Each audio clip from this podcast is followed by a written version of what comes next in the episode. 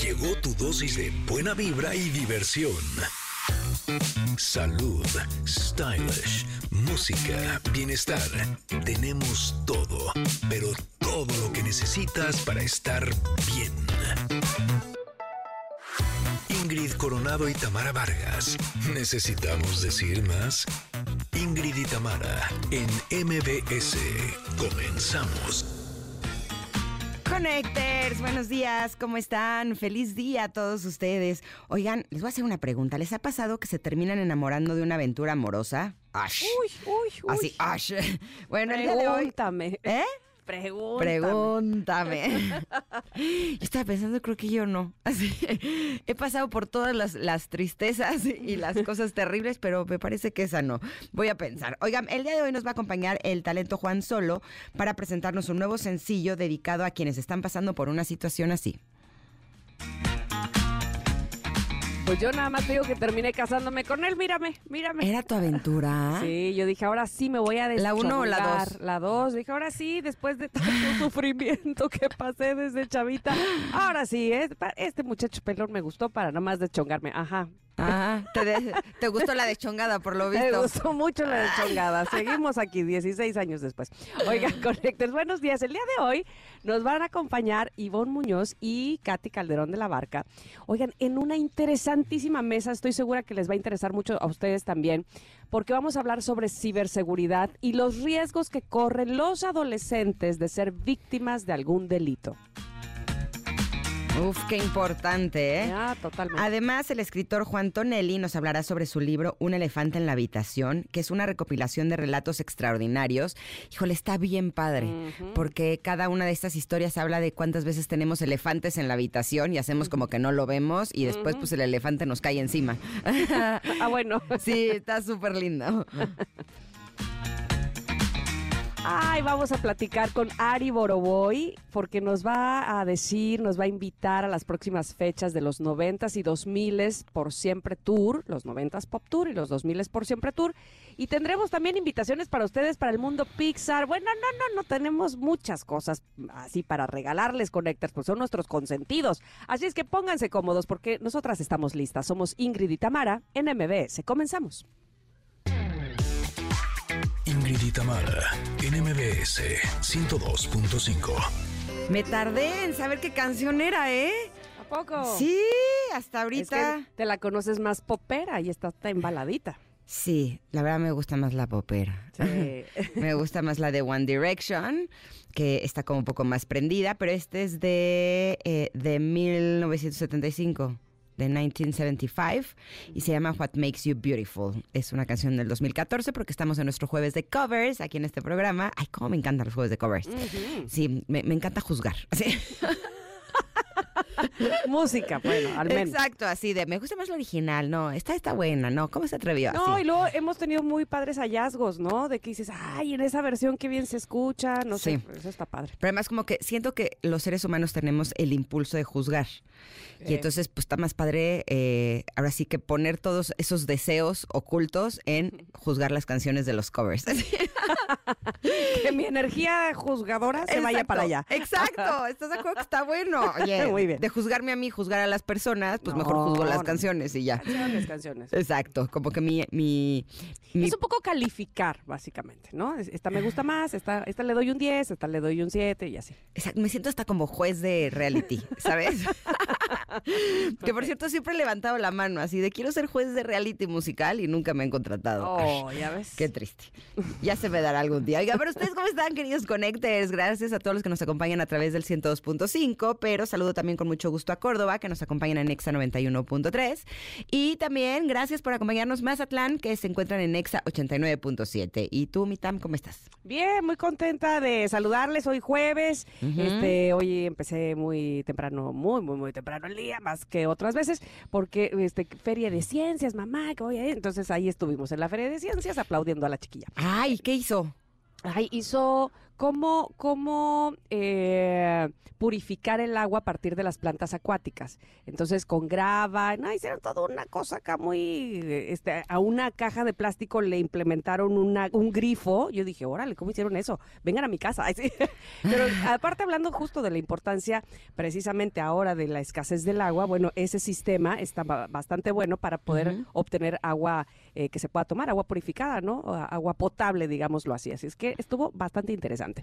Qué Pero cool. Yo me acuerdo que una vez en la fiera- feria de ciencias, yo hice con un globo eh, la representación como de un ojo Ajá. y le puse una jeringa con una como cánula Ajá. y era un ojo que lloraba. Así, Y eso no servía porque... pues no sé. Pero venía muy bien contigo que te gusta el drama. Ay, sí. Eh, eh, Exacto, yo creo que desde ahí ya mi personalidad 4 del enneagrama estaba... Salió a flote. Exacto, no Muy me acuerdo para qué servía, porque fue hace unos cuantos años y ya saben que, que mi memoria no es así como la mejor, pero sí me acuerdo que llegué pero orgullosísima a presentarlo porque además sí funcionaba y todo y de pronto en la mesa de al lado había una chava que hizo una cosa con una, era como un cuadro de madera que, o sea, Mm. evidentemente no lo había hecho ella, seguramente lo mandó a hacer. Hmm. Y lo peor es que sí la calificaron bien y yo, pero eso no lo hizo ella. O sea, yo se había hecho mi ojo. Eso, qué triste. Oye, y ahí en ese tipo de cosas de, de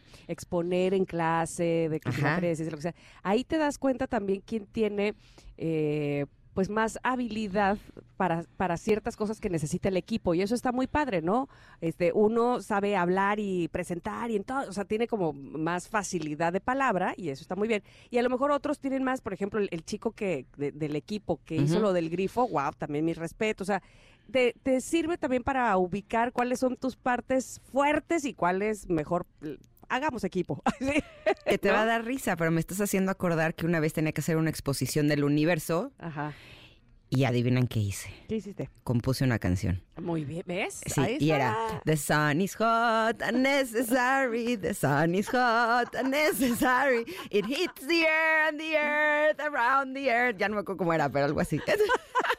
Pero que te acuerdes me parece maravilloso. Tú nunca te acuerdas de cosas así. Ah, pero es que las composiciones de uno son como si fueran tus bebés. Ándale. O sea, ¿cómo no se va a acordar uno de eso? Aparte, no, no, no, y tienes toda la razón. El, el- el cerebro se acuerda de canciones específicamente cuando, cuando son pegajosillas, ¿no? Pero además nos esa es pasa. la primera canción que compuse en mi vida. Muy bien. Es más, cántala otra vez. ¿Eh? No, está bien. Oh, ya ves.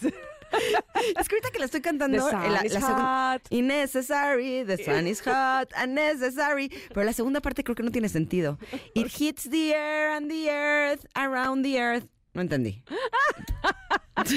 Eres la onda. Eso, ¿ves? No Este, tiene sentido. O sea, que calienta el aire y la tierra alrededor de la tierra. No, ¿Qué es algo, eso? algo pasó ahí. Se, se me hace que se te olvidó, pero iba bien, iba bien. Pero el sol es caliente y necesario. Sí Exacto. tiene todo sentido. Pues Es sí. caliente y es necesario, Pues ¿no? sí, claro. Tampoco Hombre. estaba tan difícil. ¿Qué, qué tan profundidad. profunda, exacto. Bueno, pues este, así la cosa. Pero quiero decirles que tenemos pregunta del día. Hablando de enchiladas, les voy a decir cuál es nuestra pregunta del día ahora mismo, que la encuentro, que ya la posté Ajá. aquí en Ingrid y Tamara en MBS y también en nuestras eh, redes particulares. Pero dice, ¿qué riesgo que hayas tomado cambió tu vida? Me encanta porque ya nos contestó Javier y contesta, ja, ja, ja, ja, ja, casarme. Dice, es broma. Yo creo que todas las decisiones tienen algo de riesgo, pero sin duda lanzarme en paracaídas fue, oh, ese, mira, fue vencer un miedo. Pues está muy bien. ¿Tú ya te lanzaste en paracaídas? No, nunca me he lanzado, creo que ya no lo hice. creo. No te imaginas lo padre que es. Me puedo imaginar. No, no, no. ¿Lo hiciste soltera? Eh, no. Ah, Lo hice cuando Emiliano cumplió de 18 años. Ah, oh. Pidió de regalo que fuéramos los dos Ay, qué bonito. a echarnos en paracaídas. Muy bien. Y era su regalo de 18 años. O sea, ni modo que le dijera, ay, no, me da miedo, mijo. No, no, no. Pero cuando llegué y me subí a la avionetita, híjole, yo decía, es que me da más miedo la avionetita que el paracaídas. Sí. no se vaya a caer. Y estando ahí, él se lanzó primero en tándem. Se llama cuando vas como si fueras una backpack del que sí sabe, ¿no? De, de paracaidismo. Sí, sí. Y cuando vi que él desapareció en la avioneta, les juro que yo dije, ¿qué estoy haciendo aquí? Estuve a punto de, como perro que lo llevan a bañar, poner mis piececitos, ya sabes, así de Ah, sí, sí, sí, resistencia para no aventarme. Pero dije, pues ya estoy aquí, ya ni modo. No, no, no. Es que la sensación es tan rica, les voy a decir por qué. La adrenalina al tope. No, es que eso no es lo padre. Porque uno cree que es como cuando te subes a una montaña rusa, que cuando caes sientes que la panza se te sube. ¿Me explico? Sí, sí, sí, te explico. O sea, esta sensación de, ¿no? Que se te va hasta como el aire. Sí, sí. Esa sensación da, les voy a dar la, la explicación técnica, porque eh, a nivel percepción tienes perspectiva del piso. Y entonces sientes que te el vas a estampar. que le llaman. Sí, sientes que te vas a estampar con el piso y eso hace que el cuerpo haga esa reacción Claro. de supervivencia. Te hace Pero cuando- chiquito el estómago. Exacto, pero cuando estás allá arriba no se siente la diferencia del piso. No sientes que te vas a estrellar porque estás muy lejos. Sí, no hay perspectiva. Exacto, entonces la sensación es que estás flotando en el aire, no sientes que vas cayendo.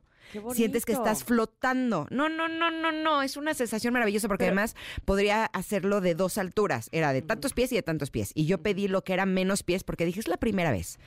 O sea, son 40 segundos. Dije, ay, de una vez me hubiera ido a la de hasta arriba. Claro, es que te voy a decir, me parece a mí que eh, la adrenalina al mil en realidad es justo el momento de la avioneta. O sea, donde cuando Sí. estás en la avioneta y todavía no Sí. te avientas. Eso es como que sientes ahí. Me puedo Sí. imaginar. O el momento donde te avientas. O sea, es el salir de la avioneta es donde dices, o sea, porque ahí, porque ahí ves el vacío. ¿no? Exacto. Pero ya que estás en el aire, la sensación es tan rica, es una sensación Muy de indescriptible. paz, de paz. Sí, claro. vale mucho la pena. Y además investigué que la probabilidad de que te accidentes en un paracaídas es tan mínima que es más probable que te accidentes en un coche. Y mira que accidentarte en un coche es mucho más probable que accidentarte en un avión. O sea que Así mismo es. si lo quieren hacer, estén tranquilos. Sí, meses después, como cinco meses después, hubo un accidente muy fuerte en Teques, en donde sí murió una persona. Y dije, qué bueno que eso sucedió después, porque si no, no me hubiera aventado. Digo, qué mal que sucedió, evidentemente. Sí, pero es una vez cada 200 mil años. O sea, realmente las protecciones de seguridad son, son muchísimas. O sea que es una práctica que si la hacen en un lugar que está establecido con personas profesionales, en tándem y demás, eh, realmente no tiene gran riesgo. Ok, ok, ok. Bueno, pues oye, ya te oigo un poco mejor de la gripa. ¿Cómo andas? Sí, pues más o menos. Así, ¿Ah, pero no, es que les cuento que el otro día la estaba pasando súper bien. Ya saben, haciendo cosas por aquí y por allá. Cuando de Aventándote el repente... paracaídas. Exacto. Bueno, eso, eso fue hace un poquito más. Eso Ah, fue bueno. hace siete años, imagínate. Sí, yo, yo estaba así bien contenta cuando de repente, ay no, empecé con escurrimiento nasal y pues sí, ya me había resfriado. Mm. Ustedes ya conocen los síntomas, son súper molestos. Yo todavía tengo algunos. Ya saben, eh, ojos llorosos, flujo, congestión nasal, dolor de cabeza, de garganta, en fin. Pero sí, ya estoy mejor, tan muchas gracias. Qué bueno. ¿Sabes qué? Porque yo me acuerdo que Ajá. Sensibit D, que sabe del alivio de las molestias de la gripe y resfriado común, es para toda la familia. Sensibit D da alivio continuo hasta por 12 horas sin producir sueño, que eso es maravilloso. Ajá. Y además puedes continuar con tus actividades sin sueño, sin molestias. Sensibit D sabe de cómo decirle adiós a las molestias del resfriado común. Consulten a su médico. Permiso 22 33 00 201 B 32 35. Nos vamos a ir al corte Connectors. Regresamos que tenemos comentario. Sí que lo traemos. Aquí en Ingrid y Tamara en MBS. Volvemos. Es momento de una pausa. Ingrid y Tamara, en MBS 102.5.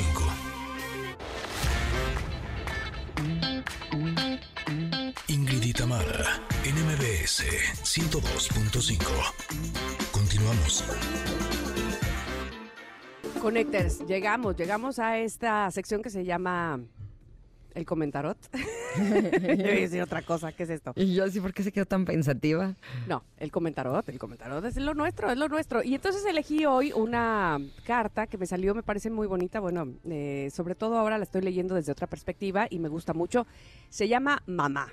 Es, eh, son dos mujeres, eh, es muy evidente que una es mayor que otra porque tiene el pelo cano y están de frente, tomadas como, bueno, eh, uniendo sus manos y pues nada, como dándose energía alrededor de ellas, pareciera como hay un halo ahí de energía. ¿Y qué dice esta carta del comentario? A ver, ¿qué tenemos que profundizar aquí? Dice, mamá representa el nacimiento, la protección, mamá representa la vida, no es solamente tu madre biológica, sino el simbolismo profundo de la madre. ¿Qué tanta seguridad sientes en el mundo? ¿Qué tan nutrido estás ahora mismo en todos tus aspectos interiores? ¿Tienes una buena relación con tu madre? ¿Sientes confianza de que una fuerza superior te protege y te ama? Bueno, mamá, dice aquí, es una palabra de muy alta vibración. La voz de tu alma te invita a mirarla más allá del cuerpo y de tu relación consanguínea con tu madre biológica. ¿Cuánta profundidad tiene esta palabra para ti? ¿Eres madre de qué cosas, de qué proyectos, de qué sueños, de qué ideas? ¿O eres hija? ¿De qué realidades, de qué experiencias, de qué relaciones? Y ahí es donde me voy a detener. Eh, sobre todo porque hace un momento Ingrid decía, es que las canciones son como tus hijos, ¿no? Eso, eso dijiste Sí. como tus bebés.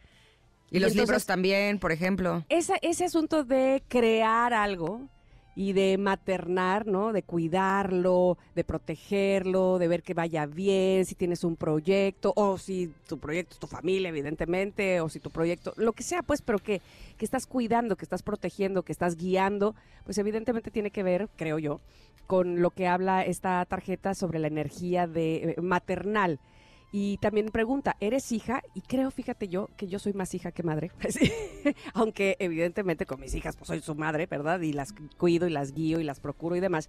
Pero en la relación que yo tuve con mi madre, porque de hecho dice aquí, la vinculación con mamá es la vinculación con la vida. Y ahora veo esa diferencia entre tú y yo e Ingrid. Tú eres Ujú. muy mamá, Ujú. probablemente porque has necesitado ser mamá, ¿no? Este, tu energía ha necesitado ser de yo voy a ser mi propia mamá y yo voy a, a- a- a hacer las cosas. Soy, soy muy proactiva como una madre, ¿no? Sí, como que yo he necesitado mucho de mi mamá y entonces yo soy muy mamá de mis hijos para que ellos no necesiten de mamá. Pero de ti misma y tus proyectos, ¿sí me explico lo que quiero llegar? Sí, sí, sí. O sea, como que tú tienes esa proactividad de, entonces hago proyectos, entonces los realizo, los cuido, los guío, los veo, los materno. Y yo, mi relación con mi madre fue, pues yo soy la más chica de siete, mi mamá siempre estuvo conmigo pegada todo el tiempo, Fui, o sea, porque todos los demás ya eran muy grandes, entonces mi mamá neta vivía, me llevaba, me traía, me co- así. Pero Yo también pudiste haber no tenido mamá, porque siendo la más chiquita de siete, Sí, no bueno, también igual. sucedía que mamá ya no estaba para nadie. Bueno, en mi caso, digamos, mi caso particular, como todos ya eran muy grandes, porque evidentemente fui el pilonazo. Entonces, mi mamá, yo, yo soy muy hija, o sea, me gusta que me procuren, que me guíen, que me... Y entonces yo hacer como, chalala, como ser, como ser la hija, ¿no? Este, en muchas cosas que no tienen que ver, insisto, para que no nos confundamos, con la maternidad. Evi- o- Con mis hijas, pues soy la madre y, ocupo ese lugar, me parece que lo mejor que puedo pero, pero se me hizo muy interesante. ¿Qué es, qué es esa energía eh, donde tú, eh, digamos, maternas, donde tú cuidas eh, las cosas que estás creando, donde además propones, donde guías, donde proteges, además, ¿no? Y, y me gusta también que- que nos haga pensar esta carta. ¿Qué tan nutrido nos sentimos en este momento? De todos los sentidos de nuestra vida, ¿no? No solamente eh, con la alimentación, sino cómo hemos nutrido nuestra mente, nuestro espíritu, nuestro cuerpo, cómo, cómo nos hemos cuidado, cómo hemos sido madres de nosotros mismos.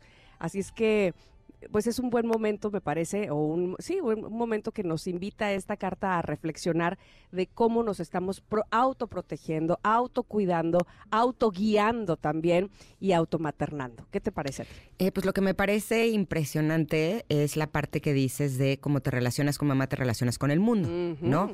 Porque podría ser una sentencia, Claro, por supuesto. ¿no? Y es, es una sentencia peligrosa. Porque evidentemente todos quisiéramos haber tenido una mamá súper presente, ¿no? Que pudiera conectarse con nosotros emocionalmente, pero no siempre fue posible. También por las propias circunstancias de nuestros padres, ¿no? y de- Claro, de, claro. nuestra madre. o Y sea, porque además uno no, ahora sí que como sabes, ¿no? No eliges, no, no tienes idea de cuál es la circunstancia de tu mamá o de tu familia eh, cuando llegas. No, y muchas veces cuando nuestros papás no tuvieron a unos padres que los contuvieron, que los acompañaron, que les dieron el amor que necesitaban, pues para ellos también es más difícil dárnoslos a nosotros, ¿no? Y así se va haciendo la cadenita. Pero el que pensemos que nosotros podemos ser madre y padre de nosotros mismos, para mí ha sido la más grande de las revelaciones. Porque durante muchos años me sentía como con esa falta, ¿no? Sentía como si fuera una mesa de tres patas y me hacía falta una siempre, a nivel emocional principalmente. Sí, sí. Pero cuando eh, supe que yo podía ser mi propia mamá, y más que desde que mis hijos son muy chiquitos he sido muy mamá de ellos, eh, creo que tiene que ver también con que soy cáncer, ¿no? Y quienes somos cáncer, somos cangrejitos que estamos cuidando nuestra casita y a nuestros hijitos. Pero esto me ha dado la oportunidad de darme cuenta que yo puedo hacer esas cosas por mí y entonces sentirme llena de mamá y de papá, aunque no haya sido en una figura externa, el que yo ponga atención de cuáles son mis propias necesidades y qué puedo hacer para yo estar bien y simplemente ponerme como una hija más con mis hijos, somos Ingrid, Emiliano, Luciano y Paolo, les juro que esta imagen me cambió la vida, porque con ellos sí sabía hacer el trabajo, pero me doy cuenta que no lo sabía hacer para mí. Y cuando aprendí a hacerlo para mí, empezaron a llegar personas en mi vida que confirmaban que ya no necesitaba de alguien que me cuidara.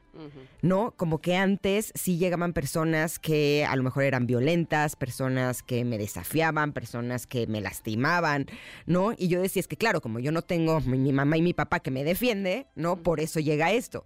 Y es curioso, cuando asumí que yo puedo ser mi propia mamá, que me acompañe, que me dé amor, que me contenga, y cuando asumí que yo puedo ser mi propio papá, que pone límites y que me defiende, en ese momento ya dejan de llegar esas personas porque ya tengo lo que necesitaba. Por lo tanto, creo que el día de hoy podríamos jugar a eso, Connectors, a darnos cuenta que nosotros podemos ser nuestra propia mamá, nuestro propio papá y que cuando nos damos lo que necesitamos, eh, pues la vida se empieza a tornar pues un poco más amorosa y generosa con nosotros mismos. Bueno, pues esta carta, por supuesto, está posteada para ustedes, por si quieren eh, profundizar, probablemente tengan otro punto de vista, eh, compartirla en arroba Ingrid Tamara MBS, que es nuestro ex, y también en nuestro WhatsApp, 5578-65125. A ver qué, qué les da esta carta que se llama Mamá. Vamos a ir a un corte y vamos a regresar, que tenemos mucho para ustedes aquí en el 102.5 de MBS. Somos Ingrid y Tamara.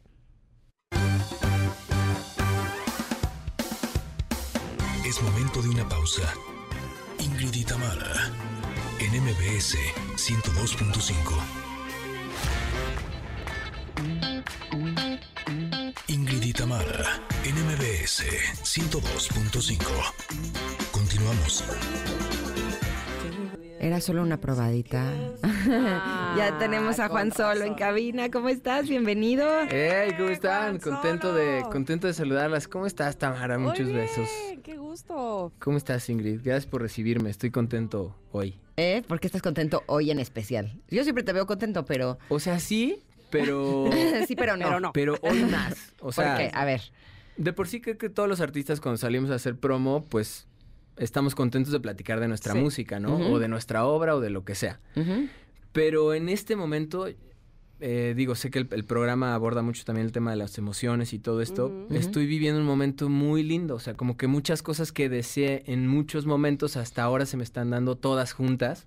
Y es como que, hola madre, espérate, de repente ¡Ay, tengo los días así de que... Yo me siento largos, igual. Este año está padrísimo. Y este año está, la estoy rompiendo y estoy contentísimo porque pues al final me doy cuenta de que no estaba loco, ¿no? De que seguir este sueño de, de cantar, aunque a veces, como supongo que la vida de todos tiene sus momentos difíciles, pues estoy pasando por una muy buena racha y pues estoy contento de venirles a platicar de mi nuevo sencillo Mal Querido y de esta dinámica que estoy haciendo en TikTok de musicalizar chismes de la vida de la gente, eh, que fue la canción que escuchamos, por ejemplo, hace ratito. Ah, Dale, eso me interesa, me gusta. A ver, cuéntanos, ¿cómo nació esta, esta idea? Mira, eh, me tardé mucho tiempo entendiendo qué hacer en TikTok, ¿no? Para mí fue eh, una plataforma que no se me dio tan fácil y mucha gente me decía, pero a ti te encantan las redes, tú naciste en las redes. Sí, pero esto yo, o sea, yo nací sobrepasaba. Facebook, sí, o sea, como que no entendía qué hacer. Hasta que empecé a hacer esto, de decirle, a ver, gente, pues miren, yo ya conté todas mis historias, déjenme cantar las suyas. Entonces, pásenme los chismes de sus vidas y voy armando canciones. He hecho canciones para exprometidos, para personas que se enamoraron de su aventura, para chapulinas que le bajaron el novio a su amiga, Uh. para otra persona que, una que se llama No que no, para alguien que no se quería casar según él. O sea, ya sabes de estas personas que en la Ajá, primera cita dicen, no, yo casar". jamás, el compromiso no es para mí. Dos meses después, cásate conmigo y ya sabes, y entonces es como que, entonces sí o no. Entonces he estado, he estado divertido.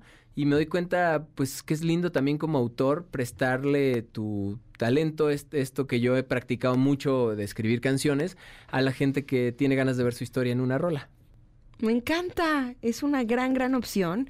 Estoy convencida de que la gente con esto se va a conectar todavía mucho más contigo, porque imagínate que te compongo una canción, Juan, solo sobre tu historia. hombre, qué bonito. Está chido, sí, estoy bien. Y aparece el comentario de la persona, ¿no? Lo que me, lo que me mandó como comentario y yo lo que, en lo que convierto esto. Y está padre porque también voy mostrando mi proceso creativo, ¿no? Cómo es para mí escribir una canción y es divertido, o sea, es como, ¿cómo voy a arrimar esto con esto? Es un poco como armar un rompecabezas, me siento pues contento de haberme enamorado también de esta pasión de hacer canciones y de pues al final conectar con las emociones. Yo, yo sí pienso que es importante dejar salirlas todas, ¿no? Obviamente tener las rolas de relajo, de vamos a echar una chelilla como lo es mal querido, que es mi, el sencillo que estoy promocionando y así se llama mi disco, pero también otras como, oye, chin, se me fue de las manos y ya me enamoré de esta persona con la que quedé de cholo tocar mis carritas. Qué bueno, pero además déjame decirte que va a ser un súper buen ejercicio para ti como compositor, justo una historia que viene de alguien más y entonces tratarla de encajar y, digamos... Eh, has de tener la, mente y el cerebro eh, como, como lo hacen los artistas, a la más alta creatividad, pues, ¿no? Al más alto punto de creatividad.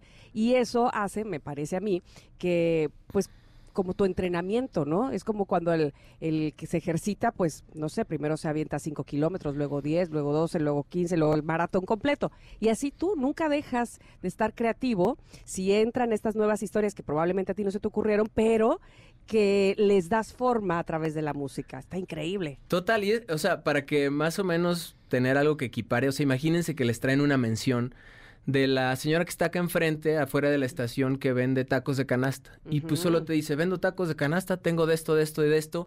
Y entonces tú, Ingrid, tú, Tamara, con todos los años que tienes haciendo menciones, dices, ¿sabes? Este, claro, ya tienes ah, las herramientas. la visita a la señora, no sé qué me explica. Llévelo, llévelo, Exacto, entonces como que en lo una de esas también hasta natural. lo cantas. Claro. Tiene de chicharrón, de salsa verde y es la Ándale, una cosa bonita. Qué bueno. Oye, pero se nos va a ir el tiempo y yo no quiero que se nos vaya sin cantar porque pues, ¿Quieren queremos que oír cante mal que querido. Malquerido? Ok, bueno, Malquerido es una canción para los que tienen la mala fortuna de toparse y toparse con el desamor.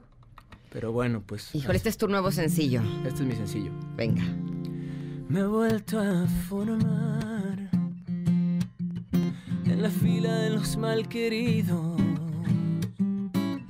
donde el aire huele a soledad combinada con olvido.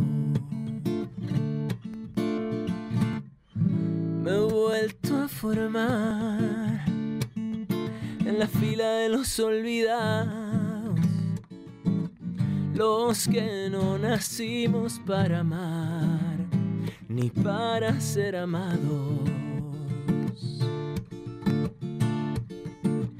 Ay, mi corazón, otra vez hecho pedazos por la terquedad de seguir tus pasos.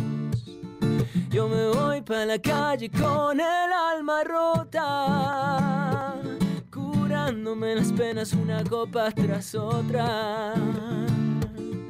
Y me voy para la calle con el alma triste, bebiendo para ahogar mi soledad, como el día en que te fuiste, como el día en que te fuiste. Querido, qué bonito. pobrecito. Véngase. Ay, sí. Lo apapachamos. Ay, sí. Estás bien bonito de tu canción y, Y de, de tus tu matices en tu voz, sí, qué Ah, Me encanta cómo gracias. matizas, sopladito y luego no. Y luego- la verdad es que eh, suena suena súper, súper lindo. Qué buena canción. Sí, gracias, buenísimo. muchas gracias. Aprovecho antes de que se me olvide contarles Ajá. que me voy de gira y que ustedes que las No. escuchan por todos lados. Ok. Sí, sí, a ver. Voy a estar el 2 de marzo, arranco en Puebla, que es mi casa, ya saben que yo soy Sí, poblano y siempre defiendo ¿Tú a... vives ahí o no? Vivo Me en acuerdo Puebla, que vives... sí. Ok. Bueno, ahora ya, ya no sé, ya estoy entre aquí y allá ¿Qué y dice más, ahí- más Ay, acá. Sí, pero bueno, este... Eh, empieza el 2 en Puebla, 2 de marzo. 9 de marzo voy a Villahermosa. El 15 voy a Pachuca. El 16 voy a Toluca. Y luego en ah, mayo, el 11 de mayo, toco en España. Toco en Valencia. ¡Ay, el ¡Qué 16 cool! Ya en Madrid. internacionalizándote. ¿Ya habías ido o no con tu música? Ya había ido a abrir conciertos de otro amigo que me había invitado a abrir su gira. Pero es la primera vez que voy yo como Juan solo. Y armar mis, Es la vez que vas solo. Exacto. Con ganas de, de probarme nuevos públicos, de retarme, ¿no? Yo creo que también para mí es importante, pues eso, no, no dormirme en los laureles, sino decir, ¿a dónde más le buscamos? Y entonces ahorita salió la oportunidad de España y pues para allá voy feliz. No, pues con razones vienes diciendo... Que estás tan feliz. Que estás tan feliz y con un eh, remolino de cosas buenas. Me, me puedo imaginar que esta gira es parte de eso, por supuesto, de lo bueno que está pasando ahora, ¿no? Totalmente. Dice, bueno, se vienen más noticias, como dicen ahora, se vienen cositas. Ah, ya les iré ajá, sí, sí, adelantando sí. también. ¿Cuántos este, años llevas de carrera, Juan? 12 cumple ahorita. Yo la arranco desde que estuve en Viña del Mar y justo en febrero de 2012. ¿Estuviste en Viña del Mar? Estaba en Viña del Mar. ¿Qué, participando? Participando. Gané Gaviota de Plata como mejor intérprete en, ¿En 2012. serio? Que ma- en 2012, 2012. mira, dos añitos más y me hubiera, me hubiera tocado estar ahí entrevistándote. Yo Sí. fui Viña del Mar 2014 a 2018 y es una experiencia maravillosa estar ahí en, en Chile con ese público tan... Exigente. ex- exigente, exacto. Sí, una experiencia que te curte, ¿no? Yo siento que al final también los artistas nos preparamos mucho para esos momentos, donde hay mucha presión, Claro. donde eh, pues se siente la, pres- la- o sea, el público de verdad ejerciendo como que su voto, ¿no? De que te bajan o no, y son así, son los chilenos. Pero dime una cosa, ¿cómo es? O sea, es un concurso, pero aparte también van cantantes que ya Sí. tienen trayectoria. Sí, haz de cuenta, cada noche hay dos shows principales eh, y entre los shows sucede la competencia internacional y folclórica. Entonces, no sé, en, mi caso, por ejemplo, cantó Luis Fonsi y luego la competencia y después Luis Miguel. Entonces, como que la gente se queda y sabe, porque es histórico este festival, Ajá. que ellos pueden bajar a alguien que no les está gustando, ¿sabes? Que puede ser de los competidores De o de los artistas ya los consagrados. artistas, exactamente. La verdad es que es un público hermoso. Creo que el chileno Sí. quiere mucho al mexicano. Seguro te tocó, Sí, Tamara. sí, este, sí, sí. Les encanta la música mexicana, la música ranchera. Y siempre te abrazan lindo. Y yo, bueno, yo sabes que yo siempre voy con mi guitarra para todos lados. Anduve dando serenatas. Estuve haciendo, creo que hacía como 17, 18 entrevistas diarias de, en la sala de medios. Ahí me Ujú. A todos los medios latinoamericanos. Y pues tengo grandes recuerdos. Lo más lindo es que me dejó a mis clubs de fans, mi comando solo, que aprovecho para mandar un beso porque seguro están Ah, qué conectados y conectadas. bonito, Qué bonito, ¿cachai, huevo? Oye, este, ¿aprendiste alguna Cachai. palabra? ¿Cachai? Eh, ¿Qué quiere no, decir caché? Ah, ¿cachai? ¿Cachai, huevo? Es como una muletilla que tienen en los chilenos, Ajá. como, si, como si dijeras, este... ¿Me explico? Me, me explico, ajá, como... ente- me, me entendiste? ¿Cachai, huevo? ¿Cachai? Hueón. Hueón. Hueón. Hueón es de huevón. Ah. ¿y caché es de qué? ¿Cachai? Es como captas. Ajá. me expliqué. ¿Como Ah, cachas? cachai huevón. ¿Cachai, huevo? Cachai hueón. Y Cachai ahora huevón. vas a, con la polola a pololear, o sea, con la novia a echar novio. Exacto. Ah, hablan bien bonito, la verdad. Híjole, cantan bien bonito. O sea, ¿no? Como que su voz así toda Sí, así. sí, sí, sí, como toda... un acento muy lindo, muy, muy delgadito. Oye, pero bueno, regresando a esta gira y a este malquerido, ¿cómo le hacemos si queremos que, que contarte el chisme de nuestra historia y que nos la este, hagas canción? A ver, todas mis redes sociales son arroba soy Juan Solo, TikTok también. Y ahí si se meten a mi perfil van a ver, o sea, siempre estoy diciendo como que, oigan, ayúdenme, ya se me acabaron los chismes que musicalizar, deja aquí el tuyo. Y entonces ahí voy, pues, agarrando los que, con los que me conecto, ¿no? No es que unos sean mejores que otros, sí de repente me llegan cosas así que digo, ah, la mecha, esta persona sí, sí se desahogó acá, pero como en el que me conecto y digo, ah, aquí tengo algo que decir. Y entonces, pues ojalá que les toque también que musicalice la suya. Y es mi plan seguirlo haciendo, ¿no? Tengo, tengo ese plan de seguir musicalizando este, historias.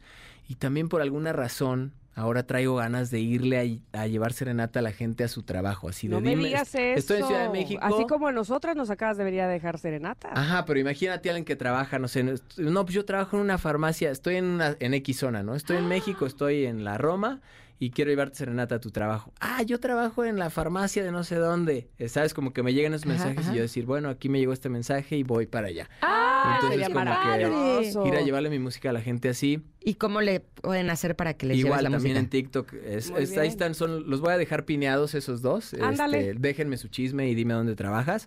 Y pues todas mis redes, arroba soy Juan Solo, para que podamos estar conectados. Yo me hago cargo de todas mis redes 24-7. Si me tiran un mensaje, yo soy el que les va a contestar. Muy bien. No porque no pueda hacerlo alguien más, sino porque yo creo que es lindo generar esta complicidad con la gente. Soy alguien que ha vivido muchos años de, de esta complicidad y creo que los artistas inalcanzables, tipo Luis Miguel, tal, forman parte de una gran generación, pero ahorita lo importante es conectarnos, abrazarnos, estar ahí para la otra persona, no solo con nuestras canciones, ¿no? Yo, yo soy alguien que le gusta estar así, cercano a su público, entonces bienvenidos todas, todes y todos. Muy bien. Qué maravilla. Qué maravilla haberte tenido aquí en el programa Sí. y eh, haberte escuchado cantar. De verdad que nos gusta muchísimo. Somos fans de Juan Solo. Muchas gracias, gracias a todos y besos a todos los que nos escuchan. Gracias, Juan. Te esperamos pronto. Seguro. Sí, que además me estaba contando que la, el pedacito de una canción que cantó la vez pasada que estuvo en este programa se terminó convirtiendo en el sencillo más exitoso del álbum anterior. Así es Exacto. que Se llama. Corazones Incompletos. te estamos Sí. trayendo suerte, así es que Eso, aquí te esperamos. Exacto. Ahora con la Sí, malquerida esperamos que sea así. El Eso. mal con todo. querido, el mal querido. Eh, le damos la patada como de Raúl Velasco, pero con cada uno de sus sencillos. Así. Gracias, Juan. Placer, gracias. Eh, vamos a un corte, Connectors. Eh, son las 10 con 50, pero volvemos. Tenemos mucha cosa buena para todos ustedes. Somos Ingrid y Tamara y estamos aquí en el 102.5. Es momento de una pausa. Ingrid y Tamara, en MBS 102.5.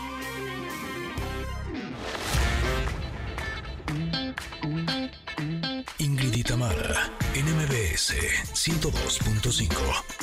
Continuamos. Estoy, estoy anonadada con esta versión de, My Future, que la canción original, que es de Billie Eilish, es tan dulce, es de esas eh, que, que puedes usar, pues, carreteriles, le digo yo, o sea que puedes ir en carretera y así te dejas ir. Pero esta versión con Miley Cyrus y esa voz que me encanta además, no desperdicio ninguna de las dos. Me las pongo en mi playlist. Esta es My Future con Miley Cyrus, hoy que es jueves de covers. Yo pensaba que era Lady Gaga. Ah, podía ser, pues, suena un poco también, pero Sí. como que todavía es más rasposa la voz de Miley. Me encanta la voz de Miley. O sea, ese, esa fuerza que le deja a sus canciones. Y de verdad hizo otra canción, ¿eh? Es muy distinta. Ya van a escuchar la de Billie Eilish al final de- del bloque, porque ponemos el cover al principio y como se dan cuenta, al final ponemos la original. Y sí hizo totalmente otra versión de My Future. Pero Siempre bueno, les digo, pero me impresiona cómo ha crecido Miley Cyrus como cantante e intérprete. Oh, sí. Es impresionante, ¿no? Oh, sí, oh, sí, oh, sí, totalmente, sí. Se ve que está dedicadísima. sí, sí. Oigan, eh, bueno, pero vamos a hablar de otra cosa que es muy importante, sin duda alguna, que es cómo utilizar bien nuestro dinero, por favor, díganme. Sí, sí. Pero utilizarlo de manera inteligente, debemos ser muy cuidadosos. Y obviamente no es para menos este cuidado que debemos tener en estos tiempos. Lo que necesitamos, pues es una opción confiable que se mantenga así a lo largo del tiempo y que asegure nuestro patrimonio, el de nuestra familia también. Por eso hoy, querida Ingrid, tienes ahí contigo a Juan José Ulloa, que me da mucho gusto saludar, que viene a platicarnos de la mejor opción para lograrlo, un plan que te permite adquirir el inmueble de tus sueños, aquel que cumpla con tus necesidades. ¿Y por qué les decimos que es una excelente opción? Bueno, pues porque los bienes raíces no solo aumentan su valor con el tiempo, sino que también te podrían ayudar a obtener ingresos adicionales en caso de que tengas la posibilidad de rentarlo en el futuro. Además, si planeamos habitar esa propiedad, pues deberíamos, dejaríamos de pagar el alquiler, ¿no? Eso está buenísimo. En resumen, se trata de una inversión sólida desde cualquier perspectiva. Así es que bienvenido, Juanjo Ulloa, representante y cliente de HIR Casa.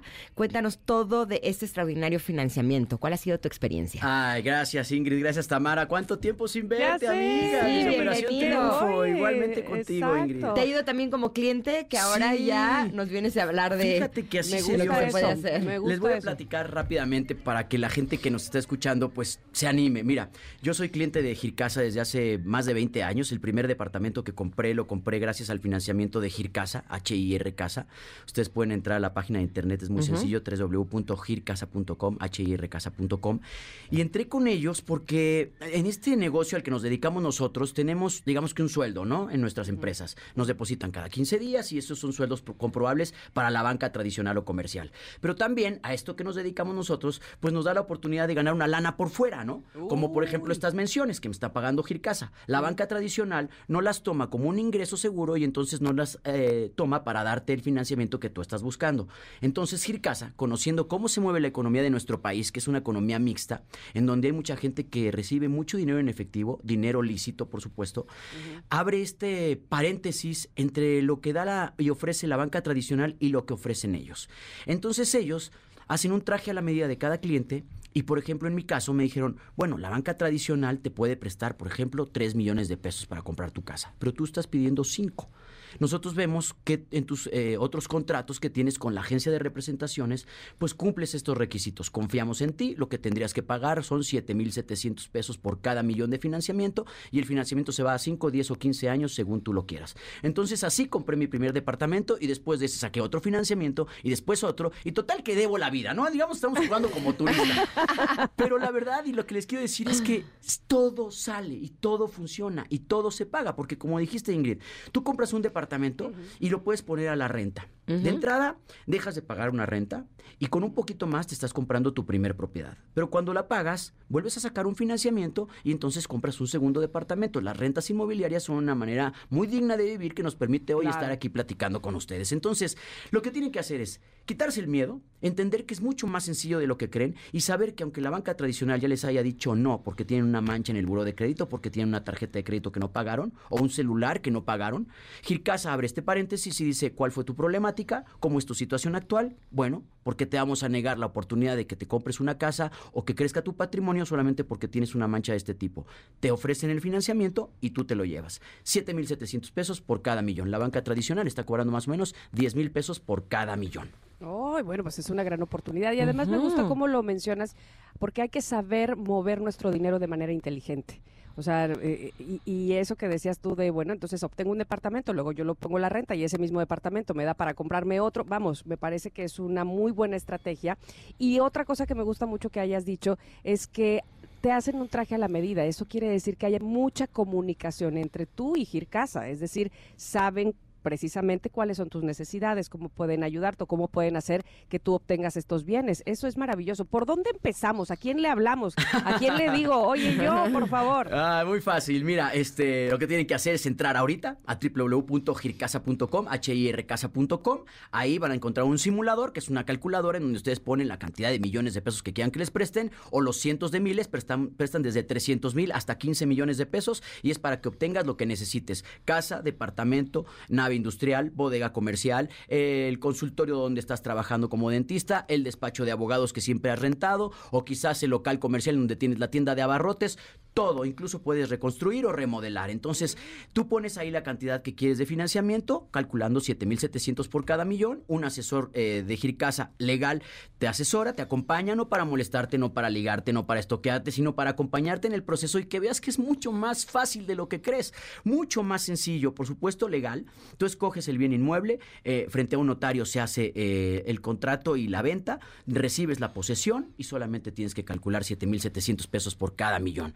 Si no quieren entrar a gircasa.com, los teléfonos son muy sencillos, 5555 11 99 10 en la Ciudad de México, área metropolitana, y en el interior de la República, 804 47 22 72.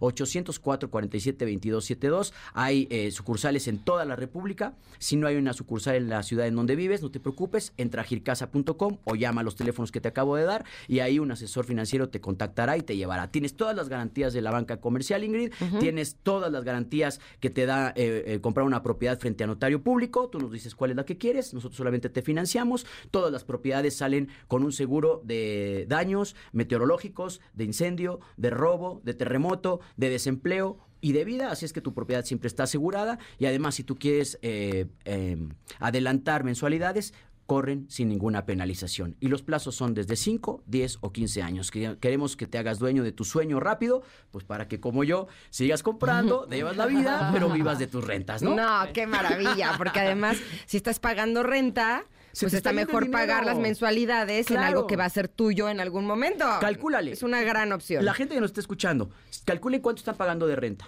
Pónganle un poquito más y en vez de pagar renta, ya es suyo el departamento. Qué maravilla. La información la encuentran en gircasa.com, se escribe H-I-R casa.com. Y si ustedes quieren pedir los teléfonos, bueno, pues se los damos en cualquiera de, de nuestras redes o también en el WhatsApp. Te agradecemos muchísimo que Gracias, hayas qué estado gusto con verlas. nosotros. Gracias, gracias. Beso, Bye. Juanjo. Bye, Tamara. Vamos a ir a, a un corte. Ahí les va My Future, la original con Billie Eilish. Y regresamos. Somos Ingrid y Tamara en MBS.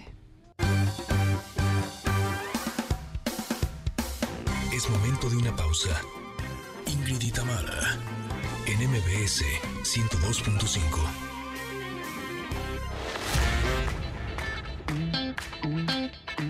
Ingrid Tamara, en MBS 102.5. Continuamos. Connecters, Connecters, en la primera hora de Ingrid y en MBS. Platicamos con Juan Solo, que no solo nos platicó sus proyectos, también nos cantó su más reciente sencillo. Vamos a escuchar un poco de lo que nos dijo. He hecho canciones para exprometidos, para personas que se enamoraron de su aventura, para chapulinas que le bajaron el novio a su amiga. Uh. Y me doy cuenta, pues, que es lindo también como autor prestarle tu talento, est- esto que yo he practicado mucho de escribir canciones, a la gente que tiene ganas de ver su historia en una rola. Él es de las personas que me da gusto que le vaya bien. Sí, cómo no. Se me hace un tipazo. Oigan, pero no se muevan porque aún tenemos dos horas más.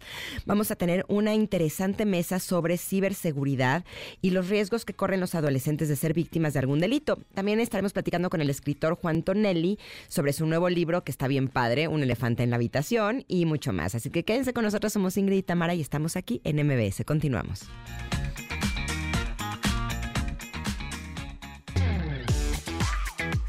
Tamara, en MBS 102.5. Órale, también me sorprendí con esta versión de Let There Be Rock, que es original de ACDC. Este, bueno, que sabemos lo pesado que es el rock de ACDC y que dista, me parece a mí, de lo que hacen los Foo Fighters. Pero esta versión que acabamos de escuchar, sí, es con los Foo Fighters y la presentaron en 2018. Sí, los ACDC, pues es una banda de hard rock y me parece que, que pues Foo Fighters no tanto, no es tan hard. ¿No? Y Ajá. lo- Y lo hacen muy bien, así es que bueno, eligieron esta, supongo que a manera de, eh, de homenaje para ACDC y les quedó bastante bien. Pero bueno, hoy porque es jueves de covers, les recuerdo. Y quiero agradecer a quienes nos están sintonizando en el 102.5 de MBS en Ciudad de México. ¿Cómo les va? ¿Cómo va el tráfico? ¿Cómo va la vida a estas horas de la mañana, 11 con 12? Qué bueno que nos sintonizan. Gracias también a quienes lo hacen. En Córdoba, fíjense que ahí nos están sintonizando en EXA 91.3 y en Mazatlán también lo hacen en EXA 89.7 y en toda la República Mexicana, por supuesto, en cualquier parte del mundo lo pueden hacer a través de nuestras plataformas digitales en nuestro podcast. Bienvenidos, bienvenidos, bienvenidos Connectors. Oigan, ¿saben qué? Tenemos, eh, sí, mensaje del día, ¿estoy en lo correcto? Es decir, mensajes de la respuesta de la pregunta del día. Ajá. que les preguntamos qué riesgo tomaste eh, que, cambió, tu vida. Y ya están contestando nuestros queridos connectors, como por ejemplo Enda dice, tomar decisiones con base en mi intuición, aunque en el momento parecían ser ilógicas o extrañas, con el paso del tiempo han sido acertadas. Y Oh. mucho emoticón. Muy bien, muy bien. Y luego Lidi dice, hola, bonito día. Para mí eh, tomé el riesgo de ser mamá y por primera vez me cambió la vida totalmente. Pues ya lo creo que sí. Ya lo creo que sí. Luego Mari dice, el tener a mi hijo, mejor decisión no pude tomar. Al tiempo he confirmado que fue la mejor decisión y el regalo de vida de mí para mí. Miriam nos dice, buenos días chicas, no fue un riesgo como tal, pero terminé una relación de casi 11 años de noviazgo que ya no me hacía bien y mi vida ha ido mejorando cada día más. Me siento tranquila y feliz. Muy bien. Eh, tengo otro por acá que dice, ahora verán, eh, Verónica, pedir cambio de adscripción en mi trabajo. Lo logré y ahora estoy feliz en mi nueva área. ¿Ven cómo lo- tomar riesgos? Este, no necesariamente, bueno, eh, es un paso a veces muy difícil, sin embargo, siempre o casi siempre te lleva a un mejor lugar, ¿no? Exactamente, y creo que de eso se trata, de darnos cuenta que los cambios eh, pueden ser muy buenos y que a veces hay que arriesgarnos un poquito. Oigan, pero ya tenemos listo a nuestro siguiente invitado, que nos encanta tener aquí, eh, ya que estuve leyendo en días pasados su libro Un elefante en la habitación. Híjole, me hizo reflexionar mucho como cuántas veces estamos así, ¿no? Tenemos alguna situación, tenemos algún problema, hay cosas que en alguna de nuestras relaciones no está funcionando y hacemos como que no lo vemos hasta que este elefante nos cae encima y no nos queda de otra. Este es un libro que son varios relatos eh, muy, muy interesantes. Por eso le damos la bienvenida a Juan Tonelli para que nos platique de él. ¿Cómo estás, Juan? Bienvenido. Juan, bienvenido. Hola, ¿cómo andan? Contento de estar con ustedes. Eh, muy contentos de estar por aquí, además eh, de escucharte, eh, porque ya estuve leyendo tu libro y podía escuchar tu tonito ahí. Así.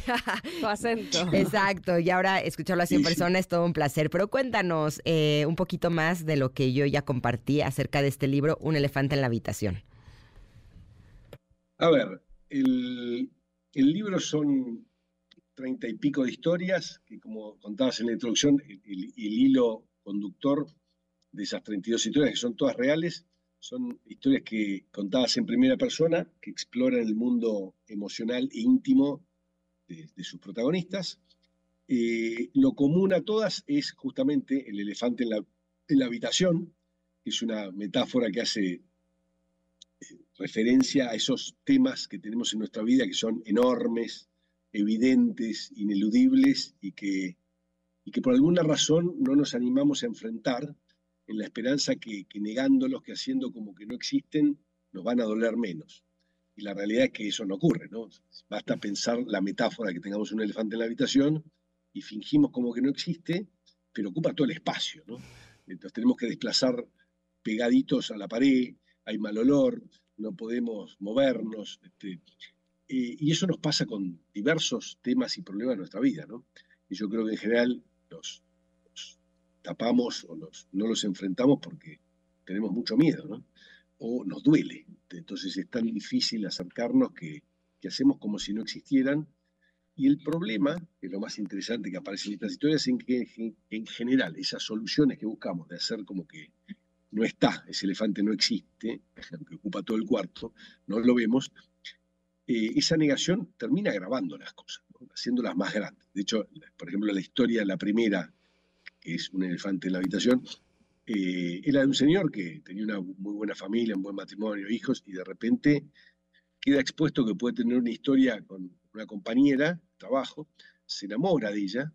eh, bueno, al principio para él era aceptable, como tantas personas creían que, que uno no podía tener una aventura, que solo las, las personas débiles o las malas personas o los inmorales podían enamorarse de otro estando en pareja.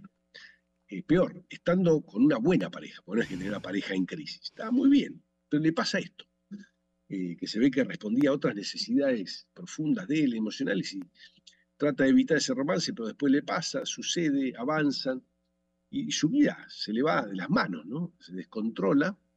Eh, por supuesto, no le cuenta a su pareja, porque siente que si le cuenta la va a destruir. Entonces, para protegerle, para protegerla no le cuenta, pero también al no contarle esa historia, lo que le está pasando, cada vez la distancia con ella crece más. Porque si yo no te cuento, sos mi pareja, y no te puedo contar lo que me toma de cuerpo entero, este elefante que tengo en la habitación. ¿de qué hablamos? no? Hablamos del clima, ¿no? Del servicio meteorológico, de- claro, todas banalidades. Si no te puedo hablar de lo único que me tiene preocupadísimo y tomado cuerpo entero, ¿de qué hablo? Y esta historia que, a ver, muchos la han vivido, la hemos vivido, eh, y todo lo que va pasando, ¿no? Eh, y es el tono del libro, ¿no? Muchas historias de este tipo, algunas sentimentales, otras no. ¿Qué hacer con las contradicciones, ¿no? Un chico que está en la pubertad y un día se quiere comprar este, una revista pornográfica, el padre se la compra, contento como macho, y al día siguiente el chico, el mismo chico pasa por una juguetería y se quiere comprar un Lego, ¿no? Y el chico siente que, que si, si mira la revista pornográfica no puede querer jugar al Lego y viceversa, y el padre se da cuenta y lo contiene, y que las contradicciones no solo duran en la pubertad, ¿no? Se imagina Claro. que duran toda la vida, tenemos estas contradicciones y estas cosas que nos dicen, no, pero no se puede, hay que ser coherente, mirá, solo los muertos son coherentes. Los vivos tenemos unos pelotes enormes con nuestra vida. Ay, pero que querés todo. Y sí, soy humano, contradictorio, me pasan cosas. Eh, una mujer este, que fue abusada este, en la infancia por un tío y en la casa, como tantos hogares, no había ningún margen de hablar. Entonces ella no lo cuenta, un dolor enorme, pues pasan años, crece, se casa, tiene hijos. El marido le reprocha que no se puede conectar con ella, siente que, que no, no puede llegar a ella. Bueno, al final ya cuando se están separando ella le blanquea, que se había Mm. sido abusada de chiquita todo un verano. El tipo no puede creer que no se lo contara antes, eh, entiende lo que estaba pasando, pero ya la relación de ellos se había despedazado. Y ella me decía, y yo viste, pasé 30 años, no pude, le digo, "¿Y en tu casa no pudiste hablar. Y no, es que era el tío, era el hermano de mi mamá. Se lo contaba, creo que la mataba mamá, y era el mejor amigo de papá. Uy. Papá lo hubiera asesinado y yo no pude hablarlo con nadie y me lo guardé.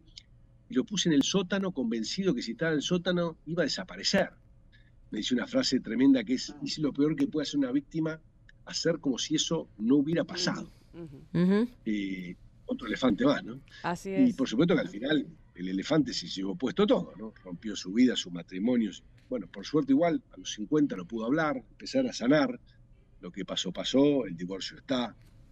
Eh, y una cosa que más allá que está muy común en todas las historias, que a mí me parece muy relevante, es, primero, yo en la entrada pongo un- una frase de, de un gran terapeuta que él dice, hay que rendirse a la evidencia de que no existe nada más disparatado que la existencia humana y que a algunos les parece negativo y a mí me parece genial, porque es como bajar la vara, ¿no? Ponernos más cómodos con nuestra realidad y no pretender ser perfectos, correctos y esta cosa que, está tan... y que después nadie es, ¿no? Yo subo Claro. en mis redes videos sobre historias sentimentales, amores prohibidos, infidelidades. Yo ya digo, en broma todos los días, digo, la, la fidelidad es inviable. Este, se enoja y, y me, me escriben. Y la mitad me dice, no, es que el que es infiel no ama. Digo, mira, entonces no ama a nadie. ¿no? El 50% de las parejas se separan, el 70% de parejas a largo plazo reconocen haber sido infieles, y, y- y el otro 30% no sabemos si no nos están mintiendo. Exacto. Entonces, con esto no quiero hacer apología de la, de la infidelidad, no pretendo. Lo que digo es, che, ¿por qué no miramos las cosas como son y vemos cómo nos Claro. acomodamos a, a las realidades que nos pasan? Y mucho. Y lo último que dijo, per- perdón, para lo importante de poder mirar nuestras vidas con misericordia, ¿no? de no de dejar de ser esos juzgadores seriales que juzgamos y condenamos la vida de los demás y la nuestra, para poder mirar estos procesos, sea el de las contradicciones, sea el del amor prohibido, sea el de eh, eh, que no pudo hablar pese a estar, haber sido abusada, con misericordia, ¿no? Porque solo con la misericordia podemos llegar a esas, esas regiones tan vulnerables, tan sensibles, tan dolorosas ¿no? nuestra historia y, y, y quizá poder empezar a reparar. Qué interesante cómo, cómo lo cuentas y cómo lo dices. Y regresando un poquito a, la analogía del, elefante, nada más quiero decir, qué curioso, porque el elefante no es un animal eh, furioso, no es un animal que vaya a embestirte, ¿no? Es un animal que está y que cuando está no lo puedes cargar, no, difícilmente lo puedes rodear, o es decir, pesa. Y, y e- este tipo de cosas en- dentro de tus relatos que la problemática está y mientras menos la trates de ver, pareciera que pesa más o se hace más presente, ¿no? Yo quisiera que, regresando del corte, porque tenemos que ir a él, nos dijeras, Juan, ¿cómo hiciste para reunir estas, estos relatos, para reunir estas experiencias, que ha de haber sido una experiencia en sí misma, haberla- haberlas reunido para poderlas plasmarlas? ¿Te parece bien si regresamos con eso? Por supuesto.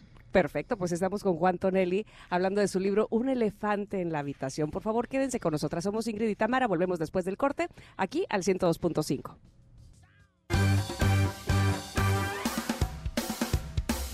Es momento de una pausa. Ingrid y Tamara, en MBS 102.5.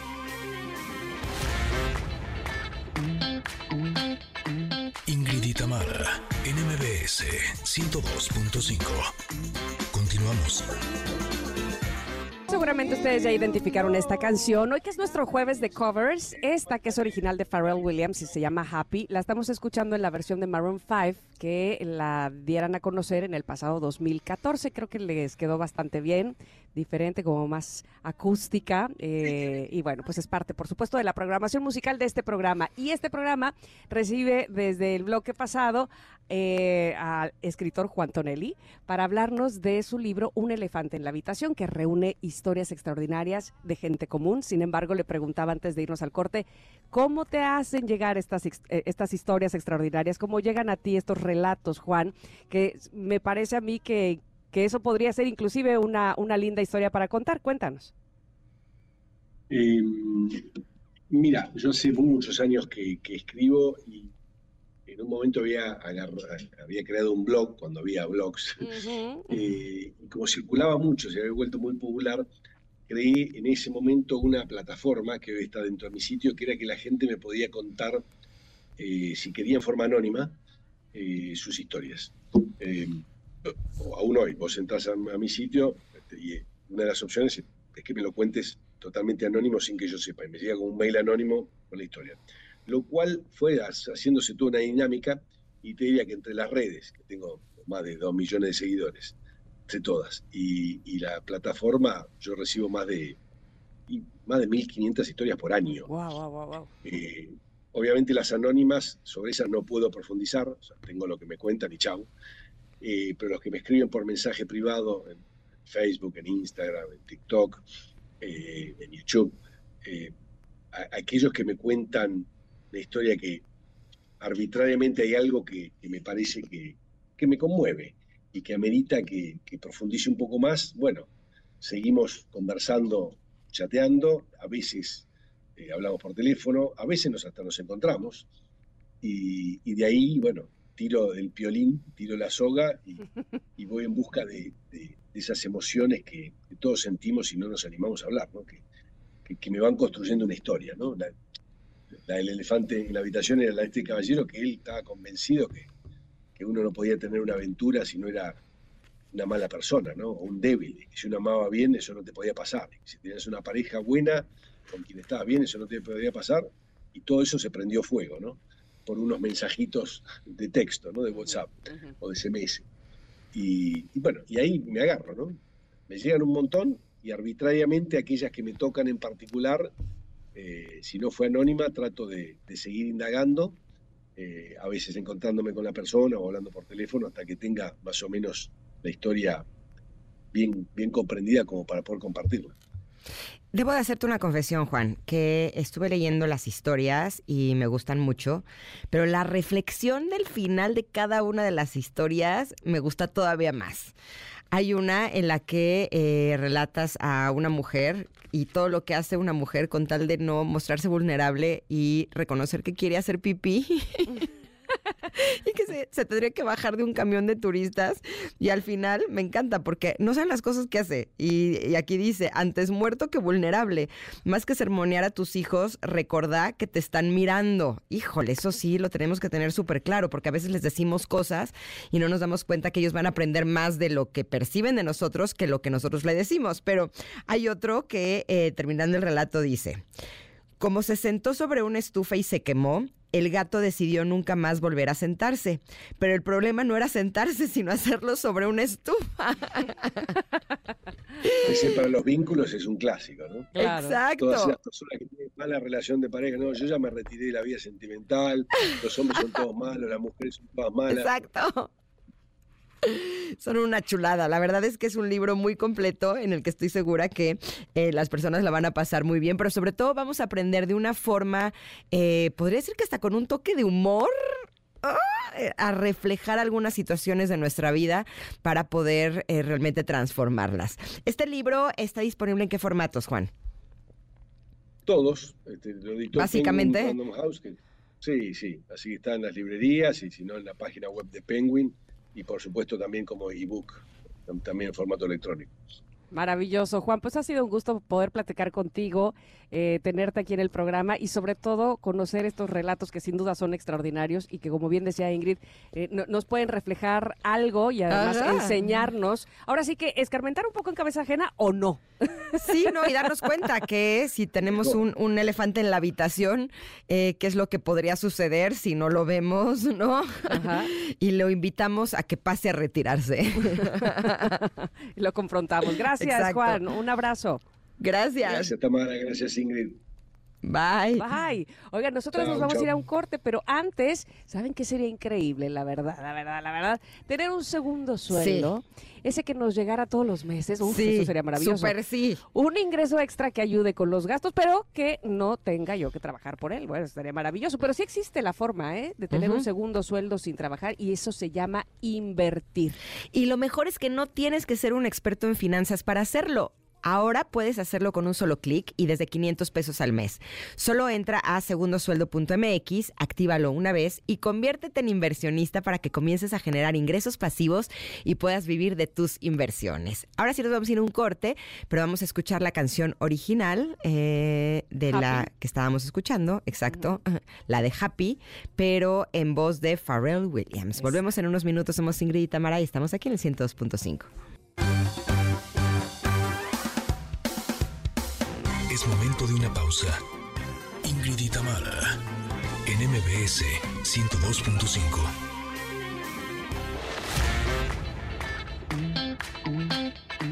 Ingrid y Tamara, en MBS 102.5. Continuamos. ¿Qué tal esta versión de Anne-Marie? Anne-Marie, ¿será? Watermelon Sugar, que es una original de Harry Styles, lo lo sabemos muy muy bien, la hemos escuchado con él hasta el cansancio y sin cansarnos también. Pero esta canción de Anne-Marie es una versión del 2020, hoy porque es nuestro jueves de covers. Y bueno, pues eh, por supuesto la estamos programando. Si ustedes tienen alguna otra que sea cover y que quieran escuchar, por favor, déjennosla saber. Y vamos a pasar con nuestro siguiente invitado. Le doy la bienvenida a Francisco Ilescas, director de relación, eh, con, director de relación con inversionistas. Lo estoy diciendo bien, Francisco. Bienvenido. Sí, Tamara, muchas gracias, todo muy bien. Qué bueno, me da mucho gusto que estés con nosotros porque mira, te voy a decir una cosa. Nos da mucho miedo invertir. No sabemos cómo, por dónde empezar, no sabemos qué, en qué deberíamos de invertir o por qué deberíamos de invertir. ¿Te parece si empezamos con esa? ¿Por qué deberíamos invertir, Francisco? Sí, claro que sí. Mira, te platico. La realidad es que al grueso de las personas nos cuesta mucho trabajo tratar de pensar en invertir porque no lo vemos como algo alcanzable. Pero la verdad es que es una de las opciones más importantes que puedes tener tú como persona. Tu trabajo nunca te va a dejar tanto como tu dinero te puede hacer a ti. Entonces, si concentramos parte de nuestros esfuerzos a que nuestro dinero trabaje por nosotros, obtenemos muchos resultados y mucho mejores porque crecen exponencialmente versus lo que nosotros podemos aportar directamente. Entonces, no importa quién eres, no importa tu situación, tienes que estar invirtiendo, así sea de 500 pesos o de a un millón de pesos. Pero a ver, dime una cosa, porque yo soy de las que quiero tener un segundo sueldo. Y entonces cuando empezamos a compartir en este programa que existía esa opción, eh, me metí a la plataforma para poder invertir y vi que hay como varias opciones de varias empresas en las que uno podría invertir. Pero honestamente yo soy súper ignorante al respecto porque ni siquiera sabría dónde invertir. ¿Ustedes nos pueden dar asesoría sobre a qué le apostamos o cómo es cómo opera? Pues mira, básicamente tienes que tener tres cosas súper claras al invertir. Es que tienes que ser constante, o sea, tienes que hacerlo todos los meses, tienes que reinvertir los retornos que obtienes para que entonces crezcas exponencialmente y tienes que invertir de una manera diversificada, es decir, no apostar todos los huevos a una misma canasta, básicamente, como, el, como el dicho nos dice.